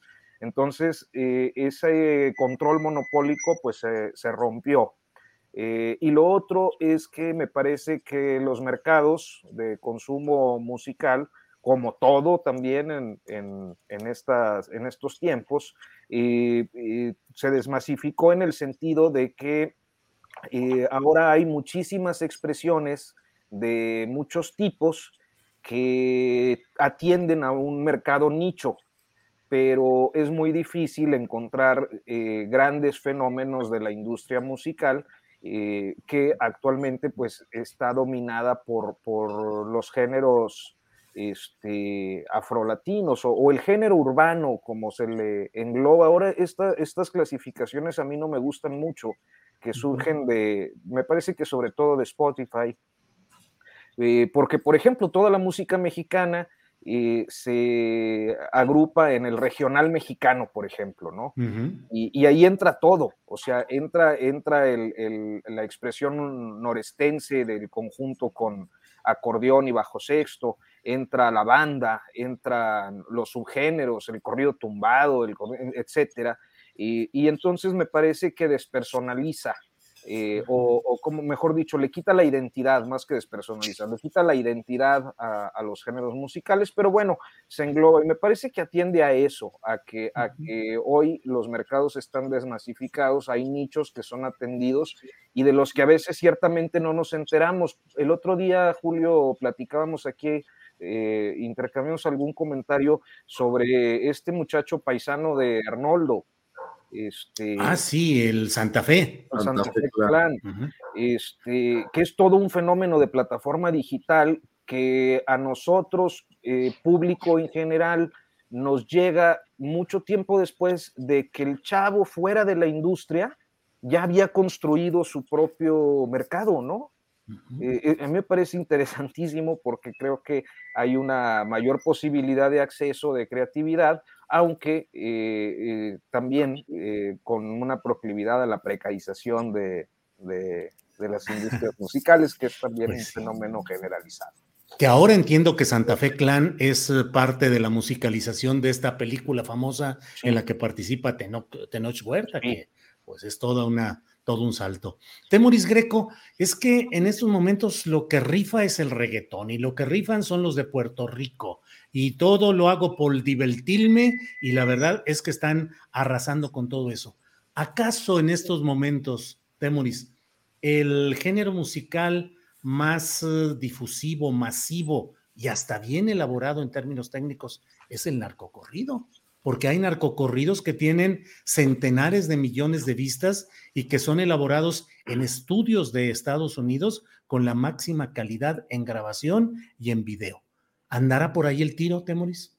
Pues este, estuve escuchando este fin de semana por, por, eh, por unos amigos con los que estaba eh, una, una canción que cuenta eh, la historia de Culiacanazo, de Culiacanazo como si hablara Ovidio, el uh -huh. hijo del, del, Chapo, en donde se, se disculpa por el Culiacanazo, ¿no? Y me, me, me llamó la atención ya antes como que los autores de, de narcocorridos eh, trataban de, de, dirigirse y de elogiar a, a, a, los capos o a las figuras, y de pronto ya aquí es él hablando, o sea, están impersonando, pues yo no sé si, si es, si, un, si no hay una especie de, de, de, sanción, si tú tratas de hablar por un jefe criminal como, como estos, o al revés, o hay un encargo, un encargo del mismo jefe, criminal que pide la canción, tal vez dando algunas líneas narrativas, este, y, y, los músicos se encargan de, de escribirlo, de, de, producirlo, de popularizarlo y de seguir pues con esta normalización de la, de la criminalidad, una normalización y eh, romantización y heroificación. Pero no, no solamente está esto, también, también ahora, que está escuchando a Arturo, me acordé de un, de un pequeño documental que vi en una de esas plataformas de streaming sobre el K-pop. Eh, muchas personas más adultas las, las toman un poco por, por, sorpresa, pero es un fenómeno tremendo, ¿no? El K-pop, el K por, eh, por Corea, son grupos coreanos. Pero este documental muestra cómo se, es una fabricación muy bien pensada. O sea, hay como una, una fórmula que funciona del K-pop. Entonces, eh, hay como tres empresas en Corea que tienen clarísimo qué es lo que funciona. Y en lugar de, de, de la idea romántica de un grupo de amigos músicos que se juntan a hacer su música y a tratar de llevársela a la gente, aquí son pues eh, em, empresarios, productores que juntan a los intérpretes, les dicen qué es lo que tienen que cantar, cómo tienen que bailar, cómo tienen que vestirse, cómo tienen que comportarse en la vida. Y, o sea, por supuesto que esto ya existía, pero ya es de una manera eh, industrial, que no, no sé si lo habíamos visto a este nivel antes. Hay el caso ¿no? de los grupos de jóvenes infantiles, Menudo, Timbiriche, eh, eh, Parchís, eh, todos estos grupos que, fueron creados no por músicos, sino por productores musicales que tenían un, que tenían un producto para vender. Pero el K-pop es, es muy fuerte y saben, es una formulita, es una receta que funciona y, pues sí sigue, sigue habiendo esto. Me parece que por el otro lado la Rosalía ha, ha tomado el control de su carrera, un control sí con una vocación comercial muy clara, para eso se asocia con otros músicos, hace sus featuring tal y tal, eh, se, mueve hacia el reggaetón, pero eh, he leído también algunos reportajes en donde básicamente ella ha aprovechado su fuerza para controlar su propia carrera y con quién eh, firma y quién, quién le hace la, distribución y la promoción. Gracias, Temoris. ya ves todo lo Perdón, sí, Arturo. perdón, muy brevemente, este, en abono a lo que dice Temoris, eh, aunque con una variación. A mí sí me parece, cuando justo ahorita hacías la, la, referencia o la cita, Julio, yo casi te escuché entre comillas con la tiradera de, de René a J Balvin de hace unos mm, meses. Sí, sí, sí esto de yo lo hago para divertirme, ¿no? Este, ahí hay, varias líneas que me parecen muy importantes eh, en este tema, porque dice, hay un momento en el que dice, este, yo no creo en las estrellas de plataformas digitales ni en sus billboards, ¿no? Eh, y luego menciona por ahí que para cada canción tienen 20 escritores y, y hasta los productores son compositores. Eh, estas líneas son muy reveladoras de algo que nadie dice del reggaetón eh, y en concreto con casos como el de Rosalía, como el de J Balvin, que eh, yo tengo la hipótesis de que es una alusión a que están trabajando canciones bajo resultados de algoritmo, que es lo que pasa con el K-pop. Eh, y que es lo que está pasando en todo, en la política y en el mercadeo de todo, eh, de, toda actividad comercial, eh, el uso del Big Data para saber cuáles son las fibras, cuáles son a lo mejor las armonías, cuáles son las rítmicas que se tienen que integrar para construir un hit. Creo que muchos lo han intentado a lo largo de la historia de la industria musical, nada menos que el fin de semana eh, escuchaba eh, en, el programa en, el Heraldo Radio, eh, tenemos una sección con el colega Luis Carrillo, que es autor de, libro, de, un libro, ahorita me acuerdo del nombre, este, que repasa 240 canciones que han marcado la historia de la música y, nos explicaba la historia de, Tarzan Boy. Yo, seguramente Temoris la recuerda con, este, con mayor claridad que yo. ¿Y por qué yo? ¿Y yo por qué diría Fox?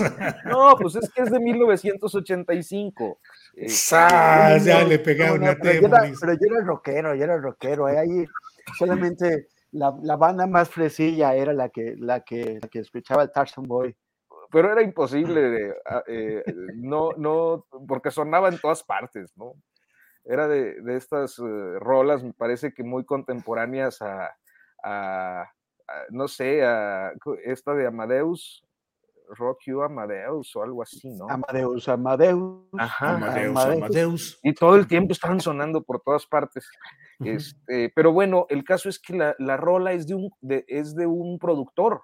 Este, no, no fue una creación y es un solo hit porque la hizo un productor con un, con un músico, este, sin más, o sea, sin una eh, creación musical que implicara un, un trabajo este, creativo, de composición, etcétera. Entonces, creo que había intentos, pero nunca eh, se había tenido esta posibilidad del Big Data para poder construir eh, expresiones musicales que están prefabricadas y, y, y hechas específicamente para hacer hits, ¿no? La musa ahora es el algoritmo. En este caso sí, claro que sigue habiendo muchísima creación musical de, de todo tipo. Me parece que hay eh, fusiones muy interesantes. A mí lo, lo que hizo Zetangana con esto de sobremesa me parece una fusión maravillosa, ¿no? La actualización de un género, eh, fusionándolo con, con, con, pues el género urbano que engloba uh reggaetón y otras expresiones. Entonces, gracias. me parece que está interesante. Arnoldo, ve lo que generaste con la referencia a la hora azul. Eh, Yo noto un ánimo de evasión para entrarle a los graves problemas del país. No, siento que todos estamos, no tenemos que hablar de Morena. Sí, en realidad debo decirles que este espacio fue motivado por el algoritmo. El algoritmo le, nos dijo, llévalos a la zona musical y no los dejes que entren a la pero, política. Pero además el chat está de lo más este, cordial. Parece que no hay mayores confrontaciones en este momento. Yo, yo, yo propongo que eh, la mesa del más allá Ajá. se encargue de hablar de política y nosotros nos encarguemos de hablar de arte. Órale, órale, nos iría muy bien. Está bien. Arnoldo, ah, ya para cerrar esto, porque se me queda este dato. Eh, algunas personas que han estado en uh, Sinaloa en estas fechas recientes me han dicho que hay una profusión de gorras, de cachuchas con las iniciales de Joaquín Guzmán Loaera. JGL y que anda rifando en todas las fiestas y en todas las reuniones un corrido que toca un grupo que se llama La Adictiva con un intérprete agregado que se llama Luis o algo así, Conríquez, que es famoso en este mundo de, de este tipo de corridos y lleva 20, 30 millones de vistas en YouTube, pero hay otro que se llama Damaso, que es sobre aquel, el licenciado que fue el acompañante de Joaquín Guzmán, el que era subdirector de la cárcel y le ayudó a fugarse y luego fue su lugarteniente en el negocio este, que tiene como 250 millones de vistas en YouTube. Y te pregunto, Arnoldo, ¿esa es la nueva cultura mexicana más masiva? Eh, de verdad, en todos lados lo que está rifando es el narcocorrido y la exaltación artística, cultural de esos fenómenos. Bueno, no, no debe ser solo mexicano, ¿no? Si está en Internet, debe estar en muchas más eh, orientaciones geográficas. Pero bueno, sí, sí creo que tiene una gran ventana eh, esa expresión y también tiene mucho que ver con esta otra cosa ya más política que vemos, que es el Estado replegado, ¿no? Eh, porque ¿Quién le tiene respeto? ¿Qué credibilidad puede tener? Eh, y en cambio los nuevos héroes que lo retan, y que pueden cambiarle la vida eh, condenada a la marginación permanente a una gran cantidad de personas o cambiársela a ellos mismos, pues sí es una cuestión, ahora sí que aspiracionista muy fuerte, ¿no? Desconozco el tema y creo que es un asunto como para, para gente que lo estudie con más detalle, pero no me parece descabellado con todo lo que estamos viendo, ¿no? ¿Qué otros héroes hay además de los del entretenimiento? héroes cívicos prácticamente ya no tenemos, ¿no? Héroes políticos. Bueno, eh, quizás uno de los últimos liderazgos políticos importantes que vemos es el de Andrés Manuel López Obrador, que eh, con todos los asegúnes que quieran y manden, pero eh, difícilmente vemos figuras políticas así en América Latina, en este momento. No sé cómo vaya a regresar Lula. después de que, que, también es interesante ver esto de un político que sufrió persecución, que fue intentos de desprestigio muy fuertes y que se repuso de eso, ¿no? Y que está regresando con fuertes posibilidades en, un país tan peculiar como Brasil. Pero bueno, pues fuera de eso, sí, como aquí ya nos lo vimos claramente, rápidamente nos fuimos todos por la vía del entretenimiento para no hablar de Mario Delgado, que es muy aburrido. Ajá. Ahorita pasamos ya a ese tema. Cerramos, nada más déjame leer un poco.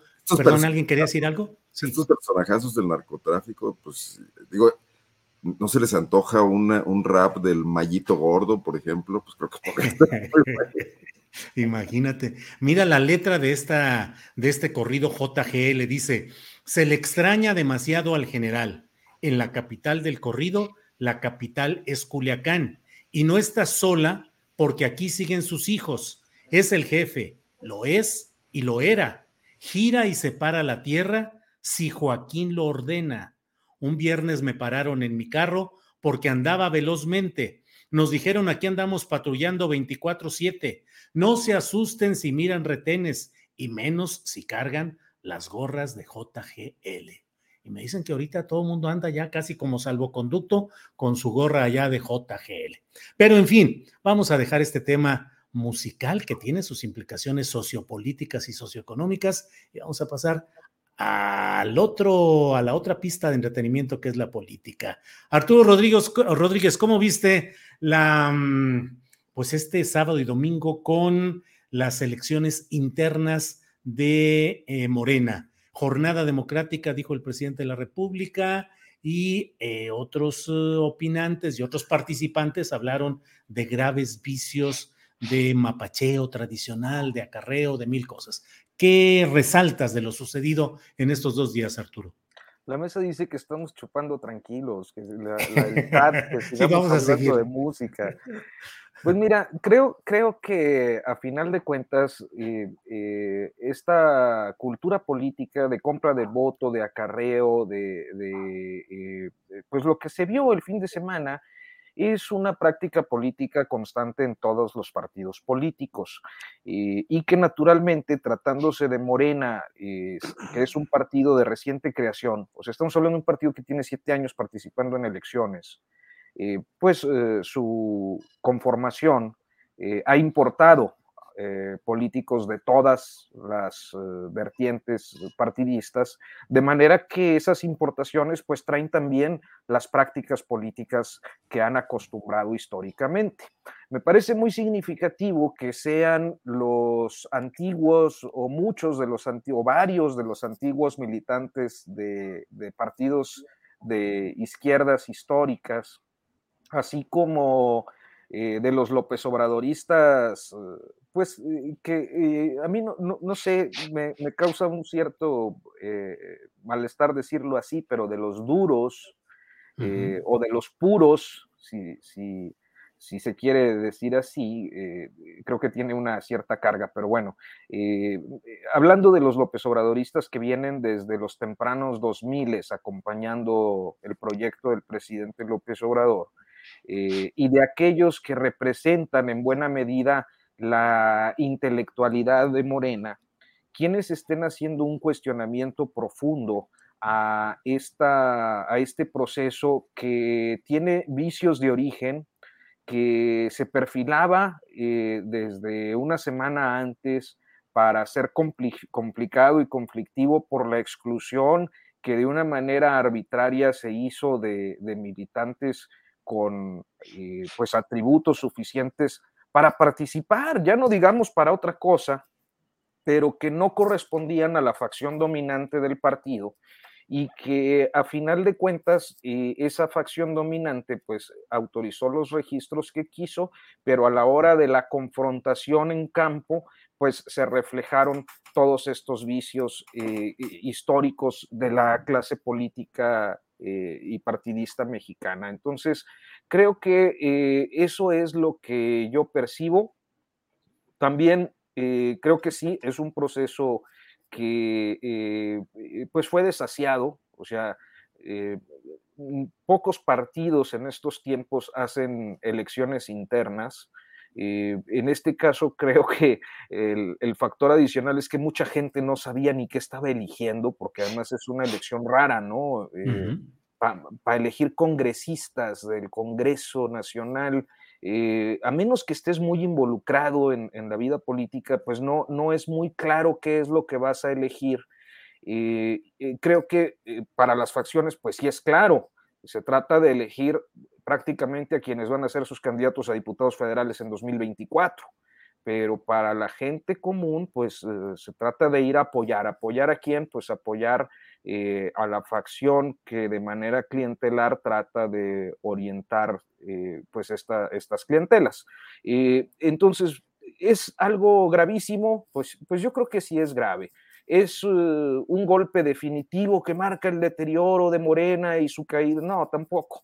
Eh, creo que Morena va a seguir siendo lo que es eh, en este momento por, pues básicamente, eh, estar asociada su marca con López Obrador, pero que sí refleja una descomposición de origen de una fuerza política que no ha logrado convertirse en partido y que en estos intentos que pudieran significar esa, ese tránsito de haber sido solo la plataforma de postulación de López Obrador a convertirse en un partido y en una oferta política en concreto, pues está encontrando muchos escollos en estos vicios, lastres, prácticas de, eh, importadas de eh, la clase política de todos los tiempos.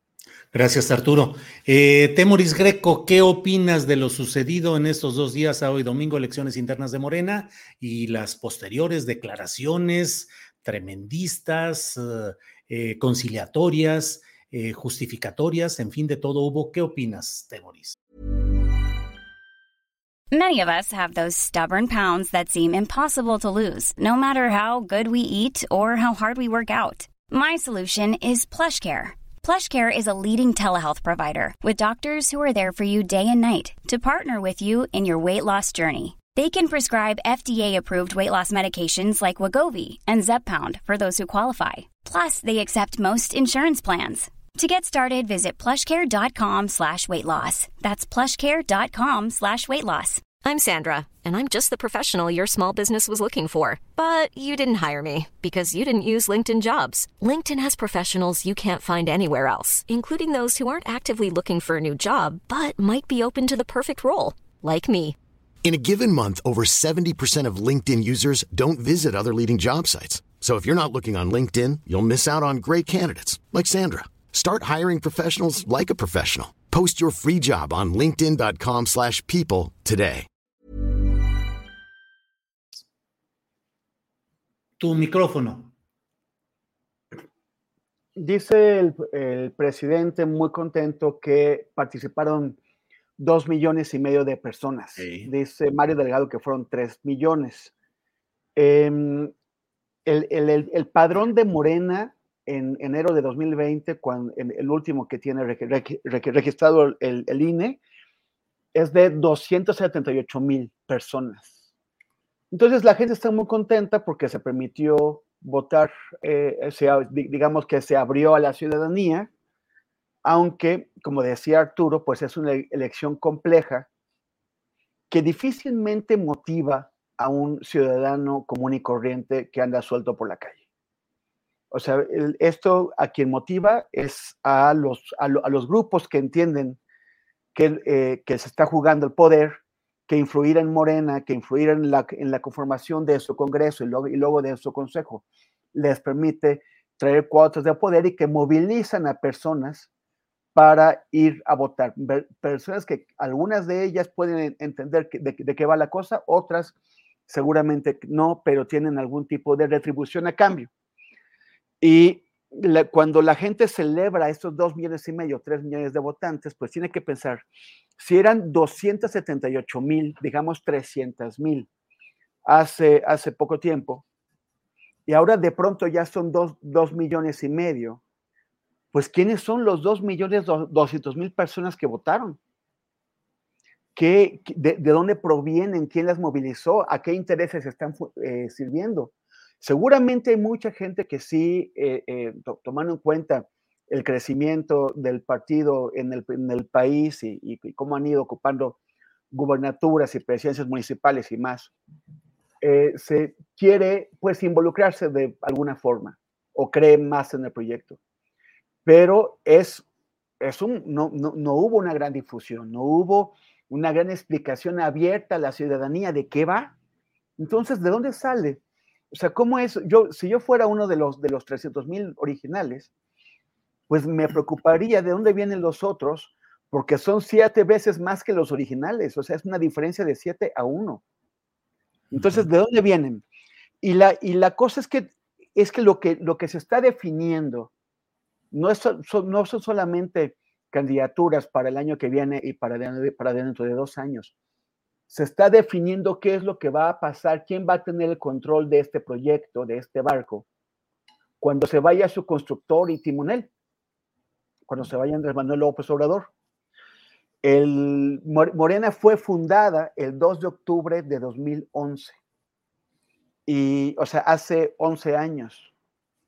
Y de acuerdo con lo que ha dicho el presidente una y otra vez hasta la saciedad, es que él entregando la presidencia se va a su rancho y no va a tomar llamadas, y no va a, dar consejos, y no va a recibir a nadie, que se va a separar de la vida política y por lo tanto del partido Morena. Y esto el presidente eh, entrega el poder el primero de octubre de 2024.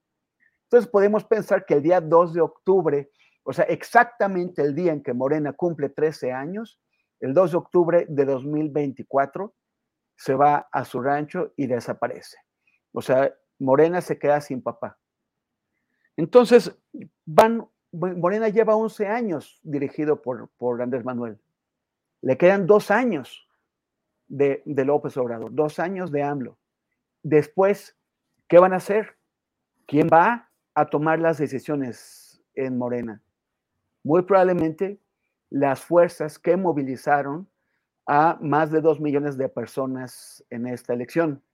Y por ejemplo, tú, tú señalaste el caso, Julio, de San Luis, en donde una fuerza ajena totalmente a Morena, ajena no solamente a sus estructuras, sino ajena a su proyecto, ajena a la idea de luchar contra la corrupción, y por la gente, que es la del gobernador Gallardo, que fue postulado por el Partido Verde, pues en San Luis, él fue el que movilizó a, gente para tomar el control de Morena en San Luis. Y podemos asumir que cualquier otra fuerza fuera del partido está intentando también hacer eso, porque en, el páramo, que es la oposición, en el desierto sin agua y sin, y sin alimento y sin vida, que es la oposición, la, la manera, la, la, manera más realista de, de, hacer vida política y de obtener puestos públicos y, ingresos en la política en México es entrando en Morena y tomando control de, sus estructuras.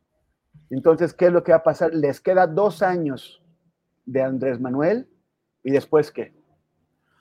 Así es, Temoris, gracias. Arnoldo Cuellar, ¿qué opinas de estas elecciones internas de Morena y sus consecuencias positivas, negativas? ¿Qué opinas, Arnoldo Cuellar?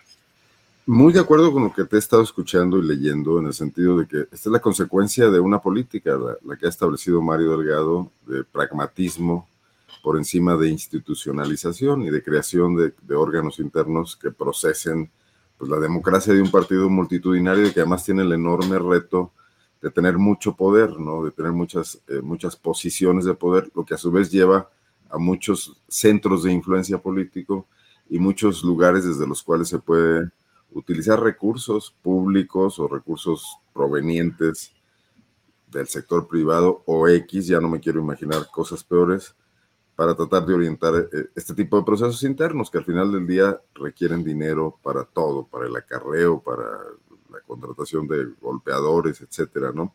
Es más, creo que incluso no, no es tan grave como pudo haber sido, ¿no? Que, es, que están, sí están ahí los escándalos, y estas confrontaciones, han sido además muy propagandizados por todas las oposiciones eh, y por los eh, adversarios, enemigos, eh, malquerientes de, de, Morena, de la 4T y del presidente, Pero al final del día creo que el movimiento masivo que se vivió equilibra mucho también lo que es un problema que, es general a, la vida de los partidos en México, a la democracia en México. Este modelo de, llegar a votar y automáticamente afiliarse lo ponía en práctica el PRD, que llegó a ser un partido que en, libros, digamos, era, el partido más grande de México. Claro que esa militancia no era de ninguna manera real, ¿no? Eh, y, vemos lo que pasó con el PRD, cómo se diluyó, cómo se fragmentó, cómo López Obrador le sacó el piso a, ese partido político. Entonces, esto, esto que dice Temoris es muy real, o sea, esta falta de institucionalización a la que no le ha apostado el presidente, porque es un movimiento en torno a un personaje, eh, y, bueno, además es difícil de construir y difícil de compaginar la arquitectura institucional con el logro de rápidos avances y de conquista de territorios nuevos, que tiene que ver mucho con el pragmatismo, con la cooptación de toda clase de figuras, con, el investir de morenismo a cualquiera rápidamente, con obtener recursos de donde se puede, donde se deje, de hacer pactos inconfesables. Pues es, es incompatible con la posibilidad de construir un movimiento político de mayor alcance. Pero esta es la historia de México. O sea, el único momento en el que ha habido un partido político institucional fue el partido que se creó desde el poder y, que además se sometió a él y que fue controlado como una eh, dependencia más del Estado mexicano, de un Estado poderoso y que no tenía oposición. El éxito del panismo fue ser una muy leal y buena y contrastante y, digamos, eh, creo que el adjetivo leal lo, lo, define mucho, oposición a ese PRI, ¿no? Pero en cuanto empezaron a ganar el poder les pasó exactamente lo mismo. En Guanajuato, por ejemplo, yo, yo veía algunos, tú decías, Julio, que, el PAN no es un partido de, masas, sino de cuadros, en algún momento te lo escuché. En Guanajuato el PAN es un partido de masas. En Guanajuato el PAN conformó centrales obreras y campesinas y, se movió en todos los municipios y llegó a tener cerca de veintitantos mil afiliados, que, para un estado del país es, es relevante. Y aquí siguen en el poder y ya han copado esos espacios que antes copaba el PRI y no hay manera de sacarlos de ningún, por ningún lado, ¿no? Eh, son, son, dueños absolutamente de todos los espacios de decisión, el Congreso que se maneja como en la época del PRI, los organismos autónomos, transparencia, derechos humanos, eh, tribunales de diferente índole, los tribunales federales o federalizados como el electoral o el órgano local de elecciones llamado aquí Instituto Electoral de, eh, Guanajuato, IEG, están cooptados por, el gobierno panista. ¿Cómo le hacen? ¿Cómo van y negocian a México, al Senado? Lo hacen y logran imponer a quienes son sus leales. Y no hacen elecciones. Desde hace aproximadamente seis años eh, han eliminado la posibilidad de ir al voto abierto, que, que, lo estilaban, así fueron electos candidatos Juan Manuel Oliva y Miguel Márquez en el 6 y en el 12 y ahora ya se refugiaron en el tema de los consejos muy controlados y muy acotados, ¿no? Entonces, el, problema de la democracia es un problema del país. Yo creo que aquí sí habría que, eh, en este momento, valorar mucho eh, lo que ha construido el INE. Claro que nos ha salido carísimo, por supuesto, y pudo haber sido más barato. No, no, no, ellos pueden justificar que, que son funcionales, porque por lo menos ya no tenemos esos espectáculos en las elecciones. No los hemos tenido hasta ahora, ¿no? Pero en cuanto dejan libres a los partidos políticos a su suerte, vamos a ver esto constantemente. O la otra, el dedazo y el control desde las estructuras de poder, ¿no? Entonces. Bien, gracias, Arnoldo. Eh, Arturo Rodríguez, el presidente de la República hoy en su conferencia mañana de prensa abordó el tema de las eventuales acusaciones contra Enrique Peña Nieto y de la consulta eh, para decidir si se enjuiciaba o no a expresidentes, que en realidad esa consulta fue para ver si se enjuiciaba a eh, servidores públicos de cualquier momento, es decir, era demasiado genérica aquella pregunta. Pero bueno, y entre otras cosas dijo que la consulta no fue vinculante, entre, otros, entre otras causas, porque los medios de comunicación no difundieron adecuadamente ese proceso de consulta y incluí la palabra proceso sin que debiera haberla incluido en este comentario, Arturo, pero ahí lo dejo. Eh, si quieres tomar todo en general y también una parte referida al proceso que se siguió ahí.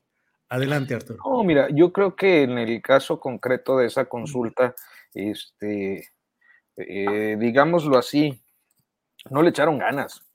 Eh, fue eh, pues muy notoria la participación de las estructuras eh, morenistas en el, en, el, revocatorio de abril o inclusive en, lo ocurrido el, fin de semana.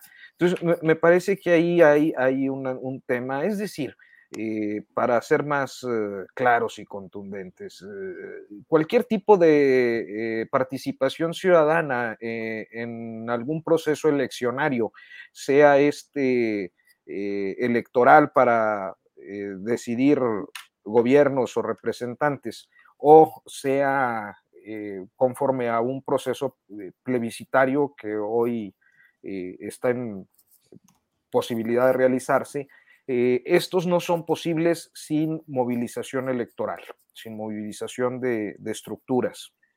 Y me parece que en el, en el caso de eh, aquella consulta del año pasado, pues no hubo un, trabajo de movilización este, y había un cierto desinterés que fue más o menos generalizado. Eh, yo creo que los medios en general, pues sí hablaron de, de que se trataba de una consulta que tenía eh, la idea discursiva de enjuiciar expresidentes, pues que tenía estas condiciones que decidió la Corte de, que fuera así una pregunta amplia, pues porque la justicia no puede ser personalizada, ¿no? No puedes como establecer ahí eh, nombres eh, prejuzgando conductas, es, es algo eh, básico, no espero que lo entienda todo el mundo, pero pues eh, es, la ley. Eh, entonces, a, final de cuentas, este tipo de cosas van al anecdotario. Y a mí sí me parece que la parte que tiene que ver con el proceso de Peña Nieto, pues tiene numerosos caminos que se están recorriendo.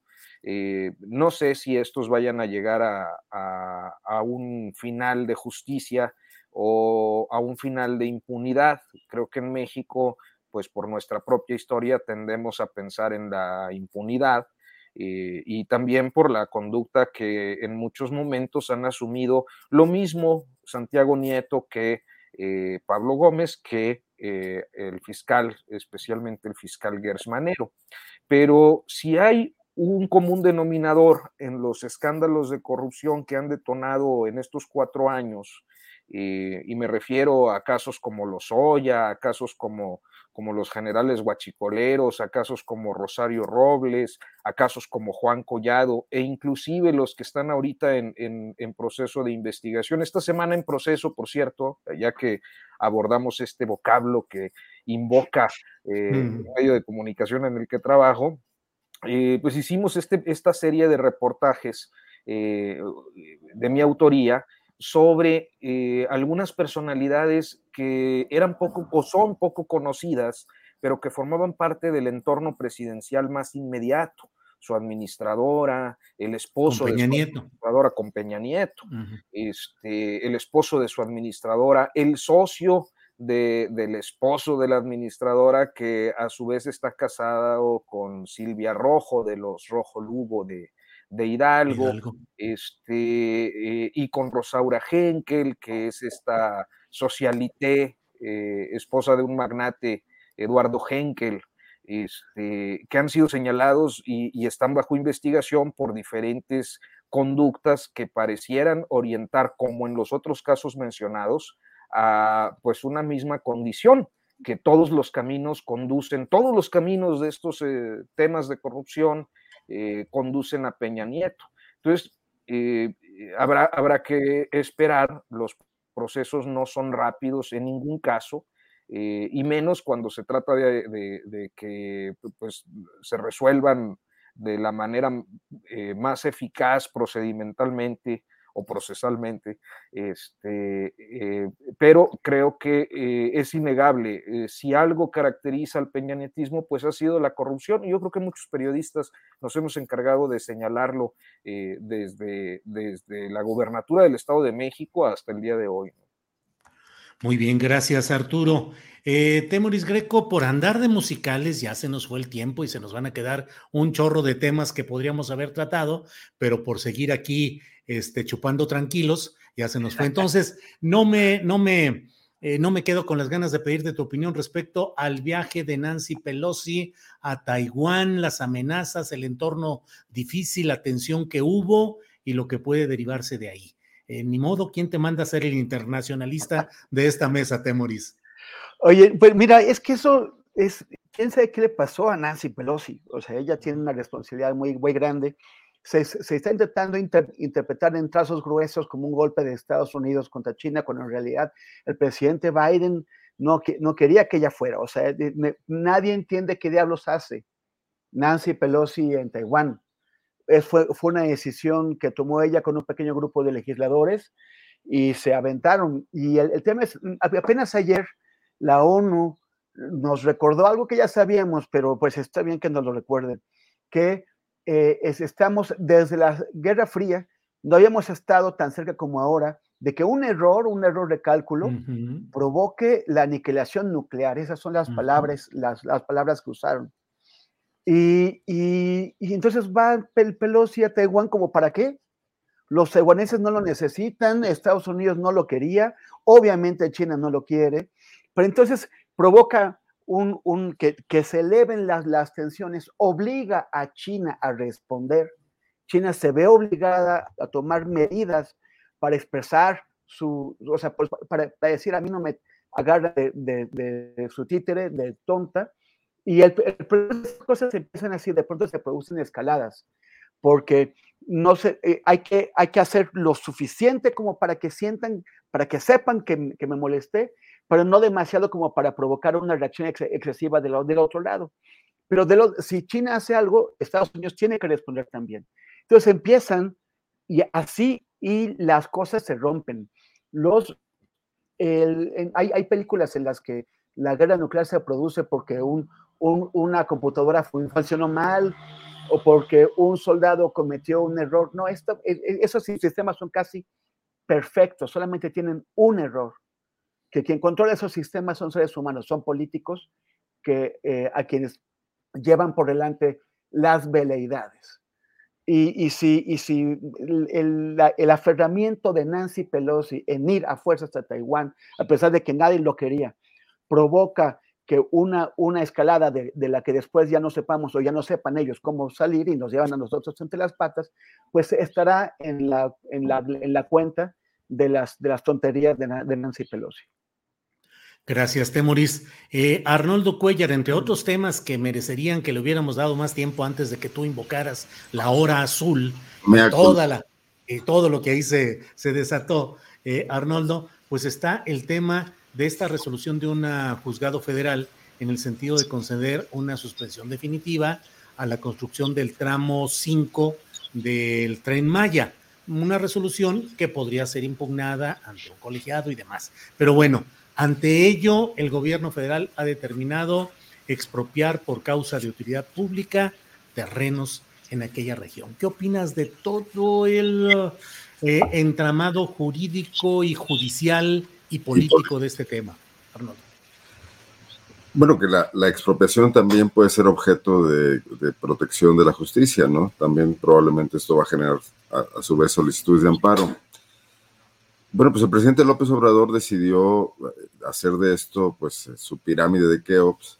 Sin duda, el proyecto resulta interesante y sin duda el sureste merece inversiones, pero también habría que replantearse el tema de qué tipo de desarrollo queremos, porque sí, sí hay un fuerte cuestionamiento a los frágiles equilibrios eh, del, tema ambiental en la península de Yucatán y en esas selvas que hasta hace no mucho eran casi vírgenes y que de repente están recibiendo estos cientos de vuelos diarios y que ahora quieren llevarlos al interior a través del tren, en algo que no parece suficientemente estudiado, sino que es la decisión de un político de beneficiar a la zona de la que él proviene y que históricamente ha estado marginada.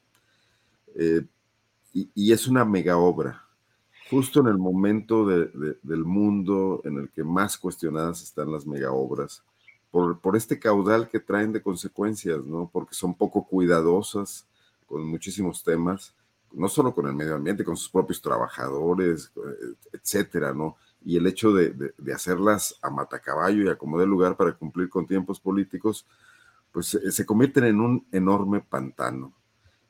Yo un poco eh, compararía, digo, en los tiempos del presidencialismo autoritario viejo, esto, no hubiera habido, no hubiera tenido ningún problema, o sea, como se hizo Cancún, ¿no? Que se destrozó, eh, digo, se abrió al disfrute de muchos, pero se destrozó una laguna que debe haber sido una belleza natural impresionante antes del, crecimiento y que, bueno, que a lo mejor no conocía prácticamente nadie en México y en el mundo. Son esos difíciles temas de cómo equilibrar esta cuestión la sustentabilidad, que por supuesto está ausente en el tema del crecimiento capitalista, eh, de la industria turística y de los gobiernos que reciben además eh, una gran cantidad de beneficios vía los impuestos por esto, ¿no? Pero esto podría ser eh, pues una especie de, desastre, ahora sí que ruso, casi napoleónico de, la 4T del presidente López Obrador, porque ese tema va a seguir ahí después incluso de que, de termine el sexenio y como lo están resolviendo a machetazos, como se abren las brechas en la selva, pues yo creo que están incrementándose los problemas y no creciendo ningún tipo de soluciones, ningún tipo de acuerdos. Además, el presidente ya está instalado en esta lógica de designar enemigos a todos los que se opongan a, lo que él considera que es eh, eh, el beneficio que, la cuarta transformación está aportando al país.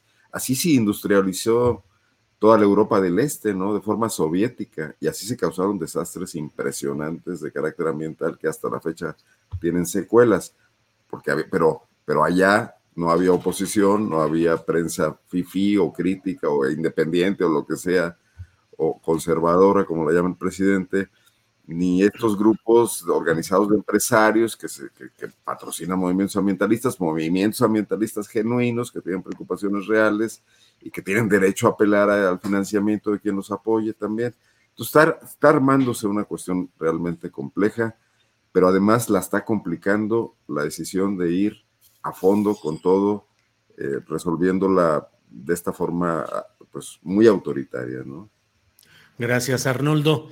Eh, Arturo, pienso que ya entramos en el momento de eh, los postrecitos, porque son las 2 de la tarde con 53 minutos, así es que quedas en libertad de lo que tú desees, pero yo no me puedo quedar sin las ganas de que, aunque sea la música, sí, aunque sea rápidamente, nos digas el resultado de las elecciones internas de Coahuila, de Morena, apuntan o benefician a quién y si eso nos da un indicativo de quién puede ser el candidato, aprovechando que además de toda tu sabiduría política, la tienes también muy concentrada ahora con el diario El Coahuilense que estás dirigiendo allá en Coahuila. ¿Cómo quedaron? Me pones en un aprieto, pero déjame, aquí debo tener la data y te digo, eh, básicamente la, estructura que operó de manera eh, muy notoria fue la de los servidores de la nación, que es de, eh, pues controlada por Reyes Flores Hurtado, que es el superdelegado, uno de los aspirantes con menores posibilidades de, de llegar a la candidatura al gobierno estatal, expanista, fue dirigente estatal del PAN y como tal eh, en su tiempo fue parte del grupo político que eh, pues encabezaba, eh, sigue encabezando en el PAN, pero él ya no está ahí, Guillermo Anaya Llamas, y del que formaba parte como segundo Luis Fernando Salazar. este, esta situación, pues bueno, eh, eh, creo que terminó beneficiando a, Salazar, que es del el grupo panista, y este, y bueno, eh, creo que también hay una pues relevancia, diría yo, en, segundo término, de lo que él pudo, logró hacer eh, Armando Guadiana, que es eh, pues quizás el, más eh, conocido de los morenistas. Hace unos días hacía una declaración que vi por ahí, no sé si en el Universal o en el Financiero, este, de que él es el líder moral de Morena en Coahuila. Y, y aunque suena, pues yo creo que sí. Este, y finalmente hubo una intentona que se vio frustrada, sobre todo en los distritos, en el distrito de la en uno de los distritos de la Laguna, San Pedro de las Colonias, eh, debe ser, si no me falla la memoria, el Distrito 2, eh, donde llegaron militantes del Verde a querer participar y pues terminó tronando la asamblea en eh, la mesa de votación pues en ese, en ese lugar. el Verde estaría más identificado con Ricardo Mejía Verdeja. Bien, pues gracias Arturo. Eh, Temoris Greco, postrecito, lo que usted desea agregar, por favor. Bueno, que yo quería comentar que este domingo fue 31 de julio, se, cumplieron siete años de la masacre de la Narvarte aquí en Ciudad de México, en donde dos personas de Veracruz, el fotógrafo Rubén Espinosa y la socióloga activista Nadia Vera, fueron eh, asesinados junto con eh, las compañeras de piso de nadie, que eran este, Yesenia y Mile, y además la señora que había ido a hacer la limpieza, que es Alejandra. Y son siete años con impunidad. ayer este, varios de los, de los familiares fueron a la Procuraduría, bueno, a la, Fiscalía de la, de la, ciudad a, pues, a, a, insistir, ¿por qué siete años y no se va a ningún lado? Cuando ocurrió este asesinato, eh, muchos pensamos que, estaba relacionado con pues las persecuciones del gobierno de Javier Duarte en Veracruz contra periodistas y contra eh, activistas y que y pensamos que es, en esta ocasión a Duarte se le había ido la mano al venir hasta Ciudad de México a cometer sus crímenes y que aunque el gobierno de Miguel Ángel Mancera no era democrático, por lo menos sí tendría algún tipo de, eh, de voluntad por decir, oigan, aquí no me pueden venir a hacer sus relajos, eh, háganlos en su casa, pero aquí no. Y que por lo tanto habría una investigación que llevara efectivamente a encontrar a los, a los culpables. Pero en lugar de eso se dedicaron a ensuciarlos, eh, filtraron información, la, la Procuraduría eh, General de Justicia de la ciudad filtró información a medios corruptos como, como, la, como la Razón, a, a, a periodistas corruptos, eh, y, y estuvieron ensuciando tanto el caso como a las víctimas, como la, la, memoria de las, de, de, las víctimas y ocultaron cosas. Ocultaron, por ejemplo, que no fue un solo vehículo que participó en los hechos, en los hechos fueron dos, que no, que no participaron eh, tres personas, sino cinco personas, que hubo eh, el, pidieron mal información sobre llamadas telefónicas, o sea, repetidamente solicitaron información con datos erróneos, dieron datos erróneos al pedir la, información y eso provocó que se perdiera información fundamental. Ellos tuvieron este caso durante tres años, la Fiscalía de Miguel Ángel Mancera, y, eh, pero la Fiscalía actual, o sea, lo que pensamos después es, ahora que, que, que cambia el gobierno, pues hay otra, una fiscalía que ahora está Ernestina Godoy al frente y esta fiscalía sí llegará, sí hará una investigación en serio, pero eh, por lo que vemos que, declararon ayer eh, los familiares de las víctimas y sus abogados y representantes, es que no ha habido ningún cambio de actitud con la, con la fiscalía, que ya tiene cuatro años con el caso, tres años la de, la de Mancera, cuatro años la actual y en el caso Narvarte sigue sin haber justicia, siguen ocultando evidencias, siguen ocultando a cómplices y ni siquiera hay seguridad de que las personas que actualmente están en prisión por, e, este caso eh, sean las responsables y no posiblemente chivos expiatorios. O sea, sigue, eh, no ha habido cambio entre aquella fiscalía y la, y la, y la de ahora y la impunidad permanece. Muy bien, pues eh, gracias, Temoris. Eh, Arnoldo Cuellar, te toca cerrar este espacio mágico político musical con las recomendaciones que quieras dejar para quienes nos sigan en este espacio que va a ser como acá en Guadalajara, que hay un programa en la UDG que se llama La Rocola. Así vamos a estar acá con La Rocola. Y luego hay otro título de un programa de radio UDG que me encanta. ¿Es de UDG o del sistema jalisciense. Se llama Estoy en el rincón de una cabina. Oye, pero ya podemos tener la, la astillerola.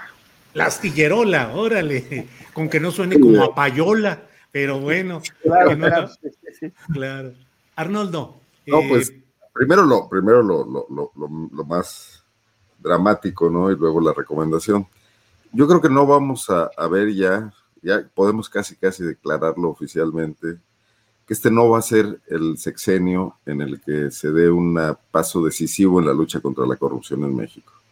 Y que ese tema que el presidente planteó de que ahora los medios tienen la culpa por no haber difundido y para que la gente no fuera a votar, pues es el gran invento de un pretexto de algo que él nunca quiso que pasara y que desde que planteó que no quería vengarse, cuando nadie habla de que la justicia sea venganza, solo él, y de que eh, no, no, se iba a comprometer con ese tema a menos que la población lo pidiera, planteando toda una serie de trampas discursivas que finalmente terminaron en lo que iban a terminar, eh, muy mal eh, manejado, y que ahora quiera de ese fracaso echarle la culpa a los medios, que te- pueden tener la culpa de mil cosas, de haber sido cómplices de Peña Nieto y de todo este asunto, pero pues definitivamente ahí la mayor responsabilidad es del gobierno que encabeza López Obrador.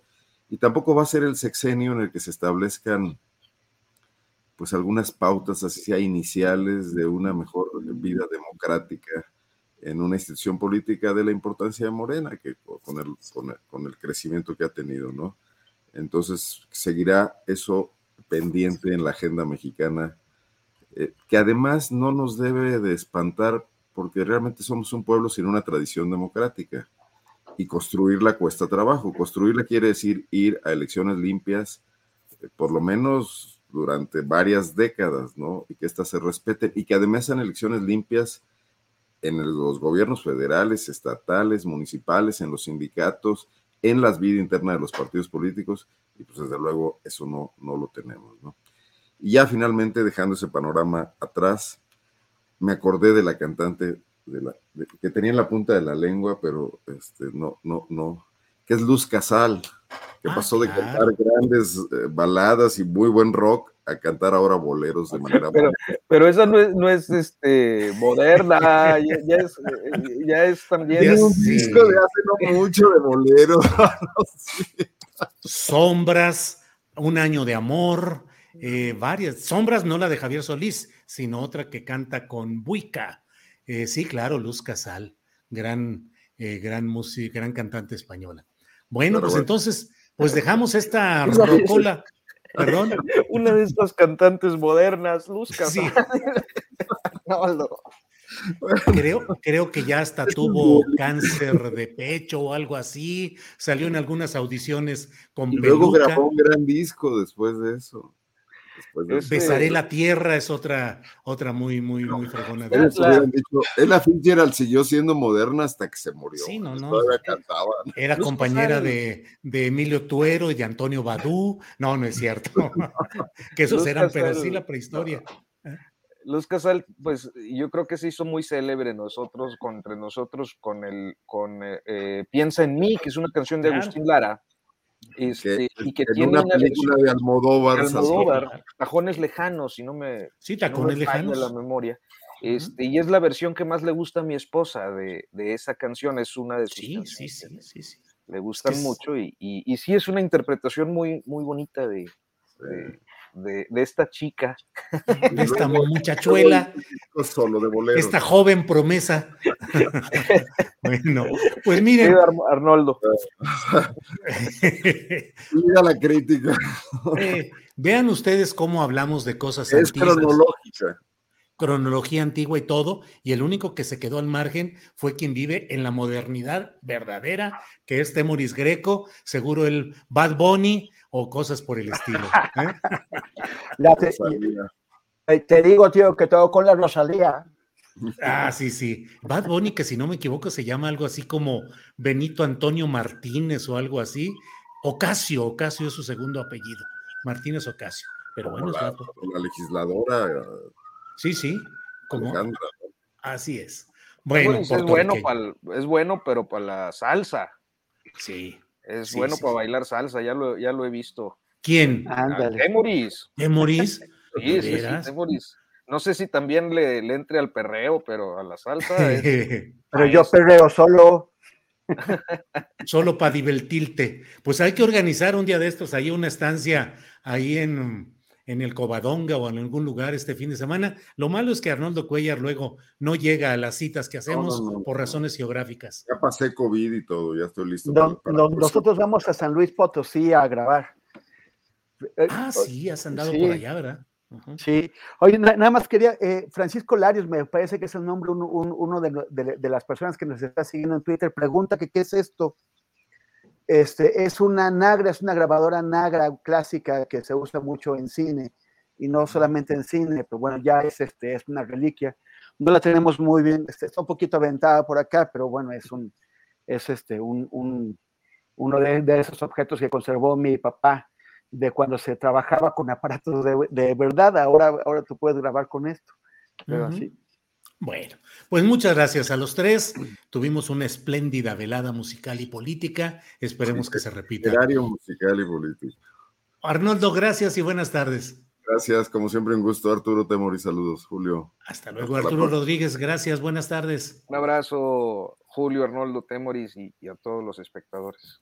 Temoris, gracias y buenas tardes. Muchas gracias, Julio, Arturo, Arnoldo. Y bueno, invitar a que nos sigan a, todos en nuestras redes. Yo estoy como arroba Temoris en Instagram y en Twitter y facebook.com diagonal Temoris. Muchísimas gracias y nos vemos como siempre el próximo martes.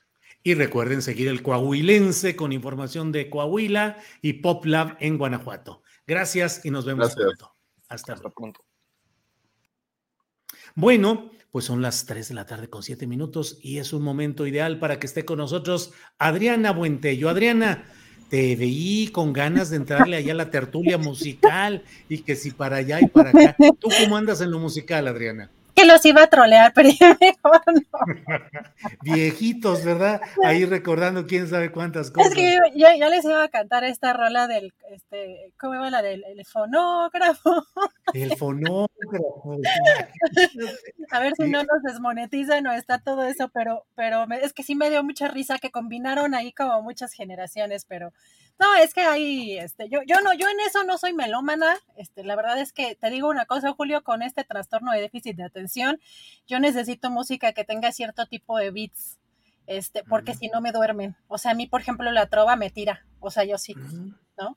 Entonces, este, yo sí, por ejemplo, soy fan de Lindsay Sterling, si alguien la, la ubica, una violinista que toca eh, música electrónica, entonces mantiene mi mente bastante activa y todo tiene que ser como con cierto tipo de, de beats. Pero soy un fenómeno extraño, este, pero obviamente en, en, esta, algo que es intergeneracional también, el Pepe Pepe, ¿no? O sea, sí hay cosas que, que este, no importa la generación, pues va a estar ahí presente en, en las reuniones o en, o en estas, este, también en este tipo de lugares como el que ya mencionabas, también como el Covadonga, querido Julio, pero sí, este, pues ahí, ahí ya hasta me imaginaba el querido Temoris, este, perreando.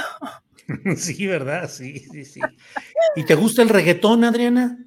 Pues mm, no particularmente, o sea, creo que hay algunas, este, como, como tonaditas, este, no, no, este, no, no particularmente, pero pues digamos que prefiero a veces eso que, que otras, eh, que otras corrientes, pero pero bueno, no, no, no satanizo nada y la verdad es que aquí, ahí sí veo de pronto, no sé si tú ves que satanizan mucho en redes sociales y te gusta una u otra cosa, ay no, hay que defender la libertad de que lo que nos ponga de buen humor, lo que te guste, lo que te prenda, lo que te ayuda a concentrarte.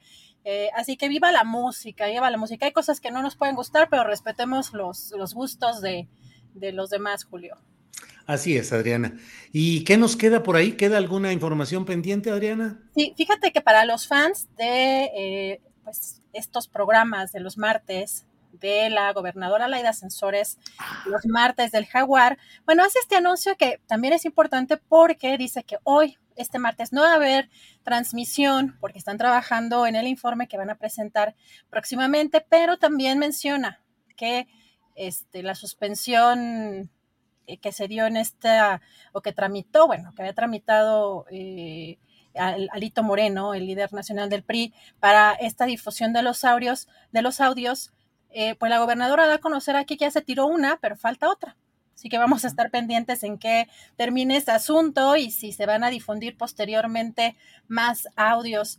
Y pues también otra de las notitas breves. Bueno, después, esto va a tener muchos obstáculos todavía en este tema de la extradición de eh, Caro Quintero, porque hoy, martes, eh, pues obtuvo la suspensión definitiva en contra de la extradición a Estados Unidos. Esta resolución fue decretada por el juzgado primero de distrito en materias de amparo y juicios federales en el Estado de México. Hay que recordar que la semana pasada la Fiscalía General de la República pues estaba impugnando la suspensión de plano, que fue la primera, eh, y hay que recordar que este personaje, fundador del cártel de Guadalajara, pues Estados Unidos lo está reclamando por el asesinato del agente de la de Enrique Camarena y por eh, delitos relacionados con narcotráfico. Así que bueno, solamente queda que nuevamente la Fiscalía eh, impugne esta nueva suspensión, Julio.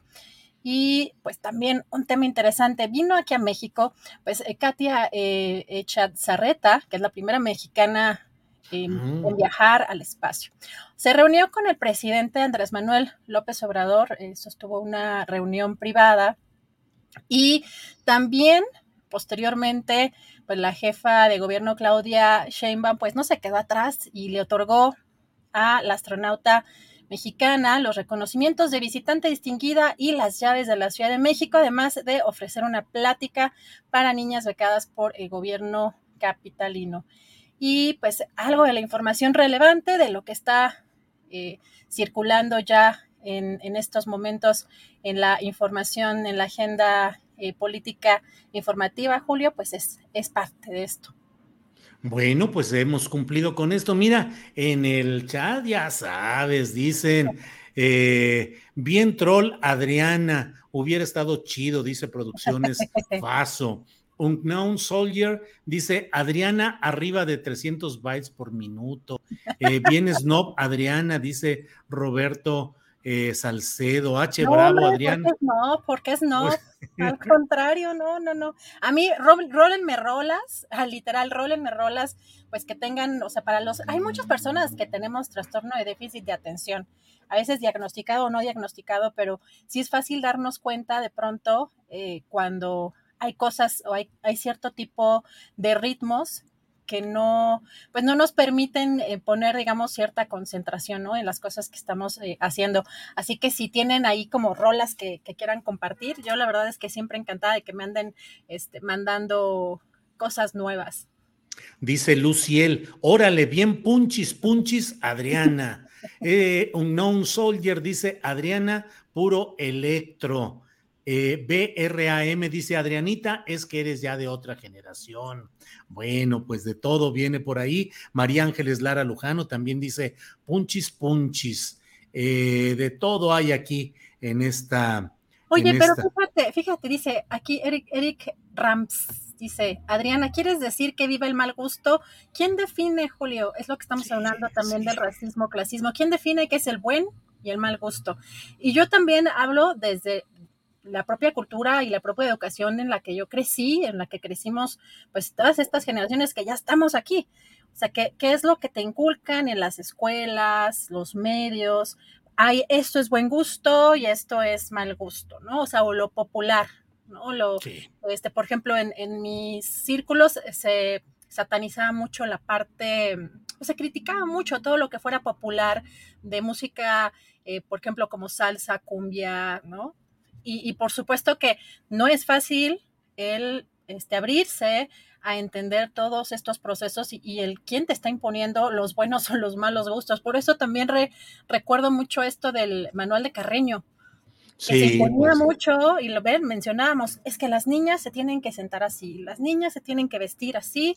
En la secundaria era, este, la falda debe ir cuatro centímetros abajo de la rodilla y tal, ¿no? O sea, creo que sí tenemos que reflexionar un poco eso y respetar los gustos de las demás personas. Lo único que sí, de pronto, de, la música popular que hay en algunas regiones y que lo han platicado aquí en la mesa de seguridad, Julio, pues este tema de los narcocorridos ya va más allá de los gustos, ¿no? O sea, yo creo que ya ahí es otro tema eh, más complejo el que está por medio, pero la verdad es que en tema de, gustos dejemos de pensar que al a los demás tienen que gustarles las cosas que nos gustan.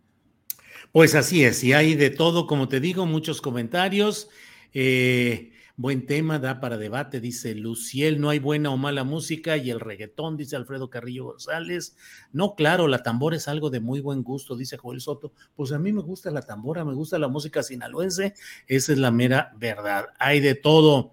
Eh, Salvo Montalbano dice, bueno, el reggaetón es el pináculo de la imagen sexual de la mujer en general, aunque les fastidie. Y por ahí alguien también decía, Adriana, es que no has leído o no, has, no te has detenido a apreciar las letras de la música del reggaetón. Ah, el Davo dice, Sí, perdón. No, no, es que te acuerdas, bueno, platicabas tú en los primeros programas de Radio Centro con Pablo Rendón, porque todavía teníamos todo este estigma de, híjole, el reggaetón es como lo más vulgar y es como lo misógino. Sí, y, yo recuerdo que de las primeras canciones que, que escuché, este, digo, aquí a lo mejor me van a corregir, pero en un, en un bar fue una que se llama El Taxi o algo así, y que me quedé así como impactada, que yo decía, qué horror de letra, ¿no? O sea, independientemente de la música. Sí, claro, pero hay canciones misóginas y machistas de todos los géneros, no nada más el reggaetón, ¿no? Eso también para que quede claro. Y ahorita hay figuras eh, que, están eh, inmersas en el reggaetón que tienen todo tipo de letras. Entonces hay que buscar no estigmatizar un género musical con base en esta o esta apreciación de las letras, porque en todos los géneros, rancheras, baladas, eh, fíjate, hay una canción, Julio, que de Miranda, que es como pop, que estábamos escuchando unas amigas y yo hace tiempo, hace unas semanas, y hay una, una parte de una letra, yo no me acuerdo el nombre, pero eh, digamos, hay una referencia sobre un abuso sexual, ¿no? O como, o como esta, una apología, pues, como un abuso sexual de, de un amigo a su amiga. O sea, en, en, el contexto de una, eh, pues de una situación en medio del alcohol, ¿no? Donde dice que él se aprovechó de ella estando alcoholizada. Entonces, esto no tiene que ver con pues un género en particular, sino sí el tema de las letras nos debe llevar a reflexionar, por supuesto, pero no tiene que ver con, un tema de un género musical solamente. Pero ya por acá, Julio, ya veo que están diciendo que se van a poner una falda escocesa, toda cantidad de comentarios tan raros. Sí, eh, nos recuerdan aquí también esta famosa canción, efectivamente, Edith Fraire dice como la famosísima Enredadera, ¿te acuerdas aquella rola que era eh, pues muy, muy misógina y muy agresiva? La, la y bien popular en el rock, bien popular en el rock. Sí, sí, sí. Luis Medina dice, Adriana, se me hace que eres punk. Ándale, ya ves. Eh, cuando analizas, dice Adriana Ariadna Dorantes Gómez, cuando analizas la canción de José José, Buenos días, amor, ese es el relato claro de un abuso sexual. Y esa yo no la conozco, la verdad. El Davo CG dice, ¿se acuerdan de esa de mayonesa? Ella me bate como haciendo mayonesa, una lindura, dice. no, pero también tenemos el gato volador, ¿acuerdas? Sí, o sea, una canción sin sustancia, ¿no? Y que así tenemos en todos los idiomas también. Hay una canción que me gustaba mucho en inglés eh, de un grupo que se llama Los Herman Hermits, No Milk Today, y que mi mamá me criticaba porque es esa canción más tonta, no dice nada. Fíjate que en los corridos norteños, yo de chavito escuchaba una canción que dice una mosca pegada a la pared, a la pared, a la pared, una mosca, una mosca, una mosca pegada a la pared. Eso era todo, imagínate nada más, una mosca pegada a la pared. Y esa era la canción, y era, a mí me encantaba y me encanta porque me recuerda mi infancia en Torreón, donde ponían los equipos de sonido a todo volumen y la gente pedía pedía las canciones para los cumpleañeros, para todo. Esta canción va para fulanita de tal que hoy cumple 15 años, una mosca pegada a la pared. Y era música norteña. ¿Qué tenía de contenido? Nada, ni modo.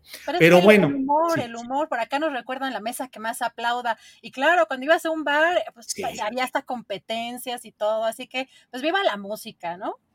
Sí, sí, sí, que viva la música. Eso sí que ni que yo soy musical y yo estoy siempre pegado a escuchar música. Pues bueno, sigamos adelante. Y luego fíjate esa que hace rato comenté o la de esto lo hago para divertirme, que creo que se dio en el contexto de ese intercambio de, de obras reggaetoneras, eh, en el contexto de, del divorcio de Nodal y de Belinda y que luego hubo reacciones y se dijeron unos a otros y no sé cuántas cosas surgieron por ahí.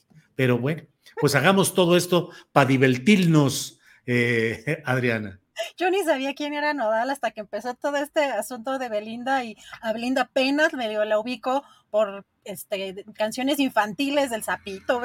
O sea, no, la verdad es que ni siquiera alcanzamos, creo, hay tanta ya música que no alcanzamos a, estar como, como enterados de, de, todo lo que está en este momento vigente. Por eso también ya me siento algo viejita, pero este, sin duda, la verdad es que la música lo importante es que nos ponga de buen humor, que nos, que nos movilice emocionalmente, nos lleva a muchísimos lugares y hay que respetar los gustos de cada quien. Así que, sí, pues, a mí, A mí mi hija Sol me dijo, oye, ¿has oído a Nodal? No, no le dijo, he escuchado ruido de todas las bolas, pero ¿qué? Me puso una o dos canciones buenas, buenas del tal Nodal, independientemente de, de sus rollos esos conyugales y con Belinda. Bueno, y por aquí me corrigen, te dice, no, no era así, era una mosca parada en la pared. Luego decía, una mosca vestida de mujer, que era la otra parte de, de todo esto. Y por aquí dicen, Diana Jiménez dice que es, eh, era una canción que tocaban los montañeses del Álamo, efectivamente. Bueno, pues aquí nos podemos pasar todo el rato. Cristina García dice aquella, claro, a ella le gusta la gasolina, dale más gasolina, ¿te acuerdas? Una de esas que había por ahí. Sí, qué, sí, qué, bárbaras. pero ves cómo son todos los géneros, ¿no? Puede ser merengue, rock and roll, pop, este reggaetón. Hay muchas canciones, las letras que sí pueden ser, traer mensajes machistas y misóginos, pero pues hay otras que incluso, pues la verdad no nos pueden traer la música, pues un recuerdo padre como de la infancia, o nos pueden motivar o, ayudarnos a concentrar, este, sí que la música, este, sí, la letra me parece que también es importante y que de ahí también podemos elegir, pero qué padre que también podamos ser diversos y respetar los gustos de cada quien. Bueno, pues hay que hacer un día de estos un programa de pura música, porque vaya que mira, lo que es música y comida. El otro día eh, estuve platicando con algunos compañeros periodistas y hablábamos de vernos un día de estos y dónde ir a comer o a cenar, bueno, se convirtió en un viaje en el que a este lugar o a este, esto es muy sabroso, tal cantina, tal restaurante. les dije, oigan, vamos a hacer un día de estos un programa, este, eh, la comida y la bebida desde el punto de vista de periodistas, porque todo mundo ha tenido una larga experiencia en cantinas, restaurantes, lugares, de todo, de lo más fino, de lo más popular, de todo hay por ahí. Entonces, pues hay que prepararnos. Pero en fin, pues Adriana. Muy interesante todo. Gracias por este, la producción y el acompañamiento periodístico de este martes 2 de agosto. Gracias a quienes nos siguen, a quienes nos han acompañado. Gracias a la tripulación astillero y a preparar el siguiente programa. Con mucho gusto, buen provecho. Hasta mañana. Hasta luego.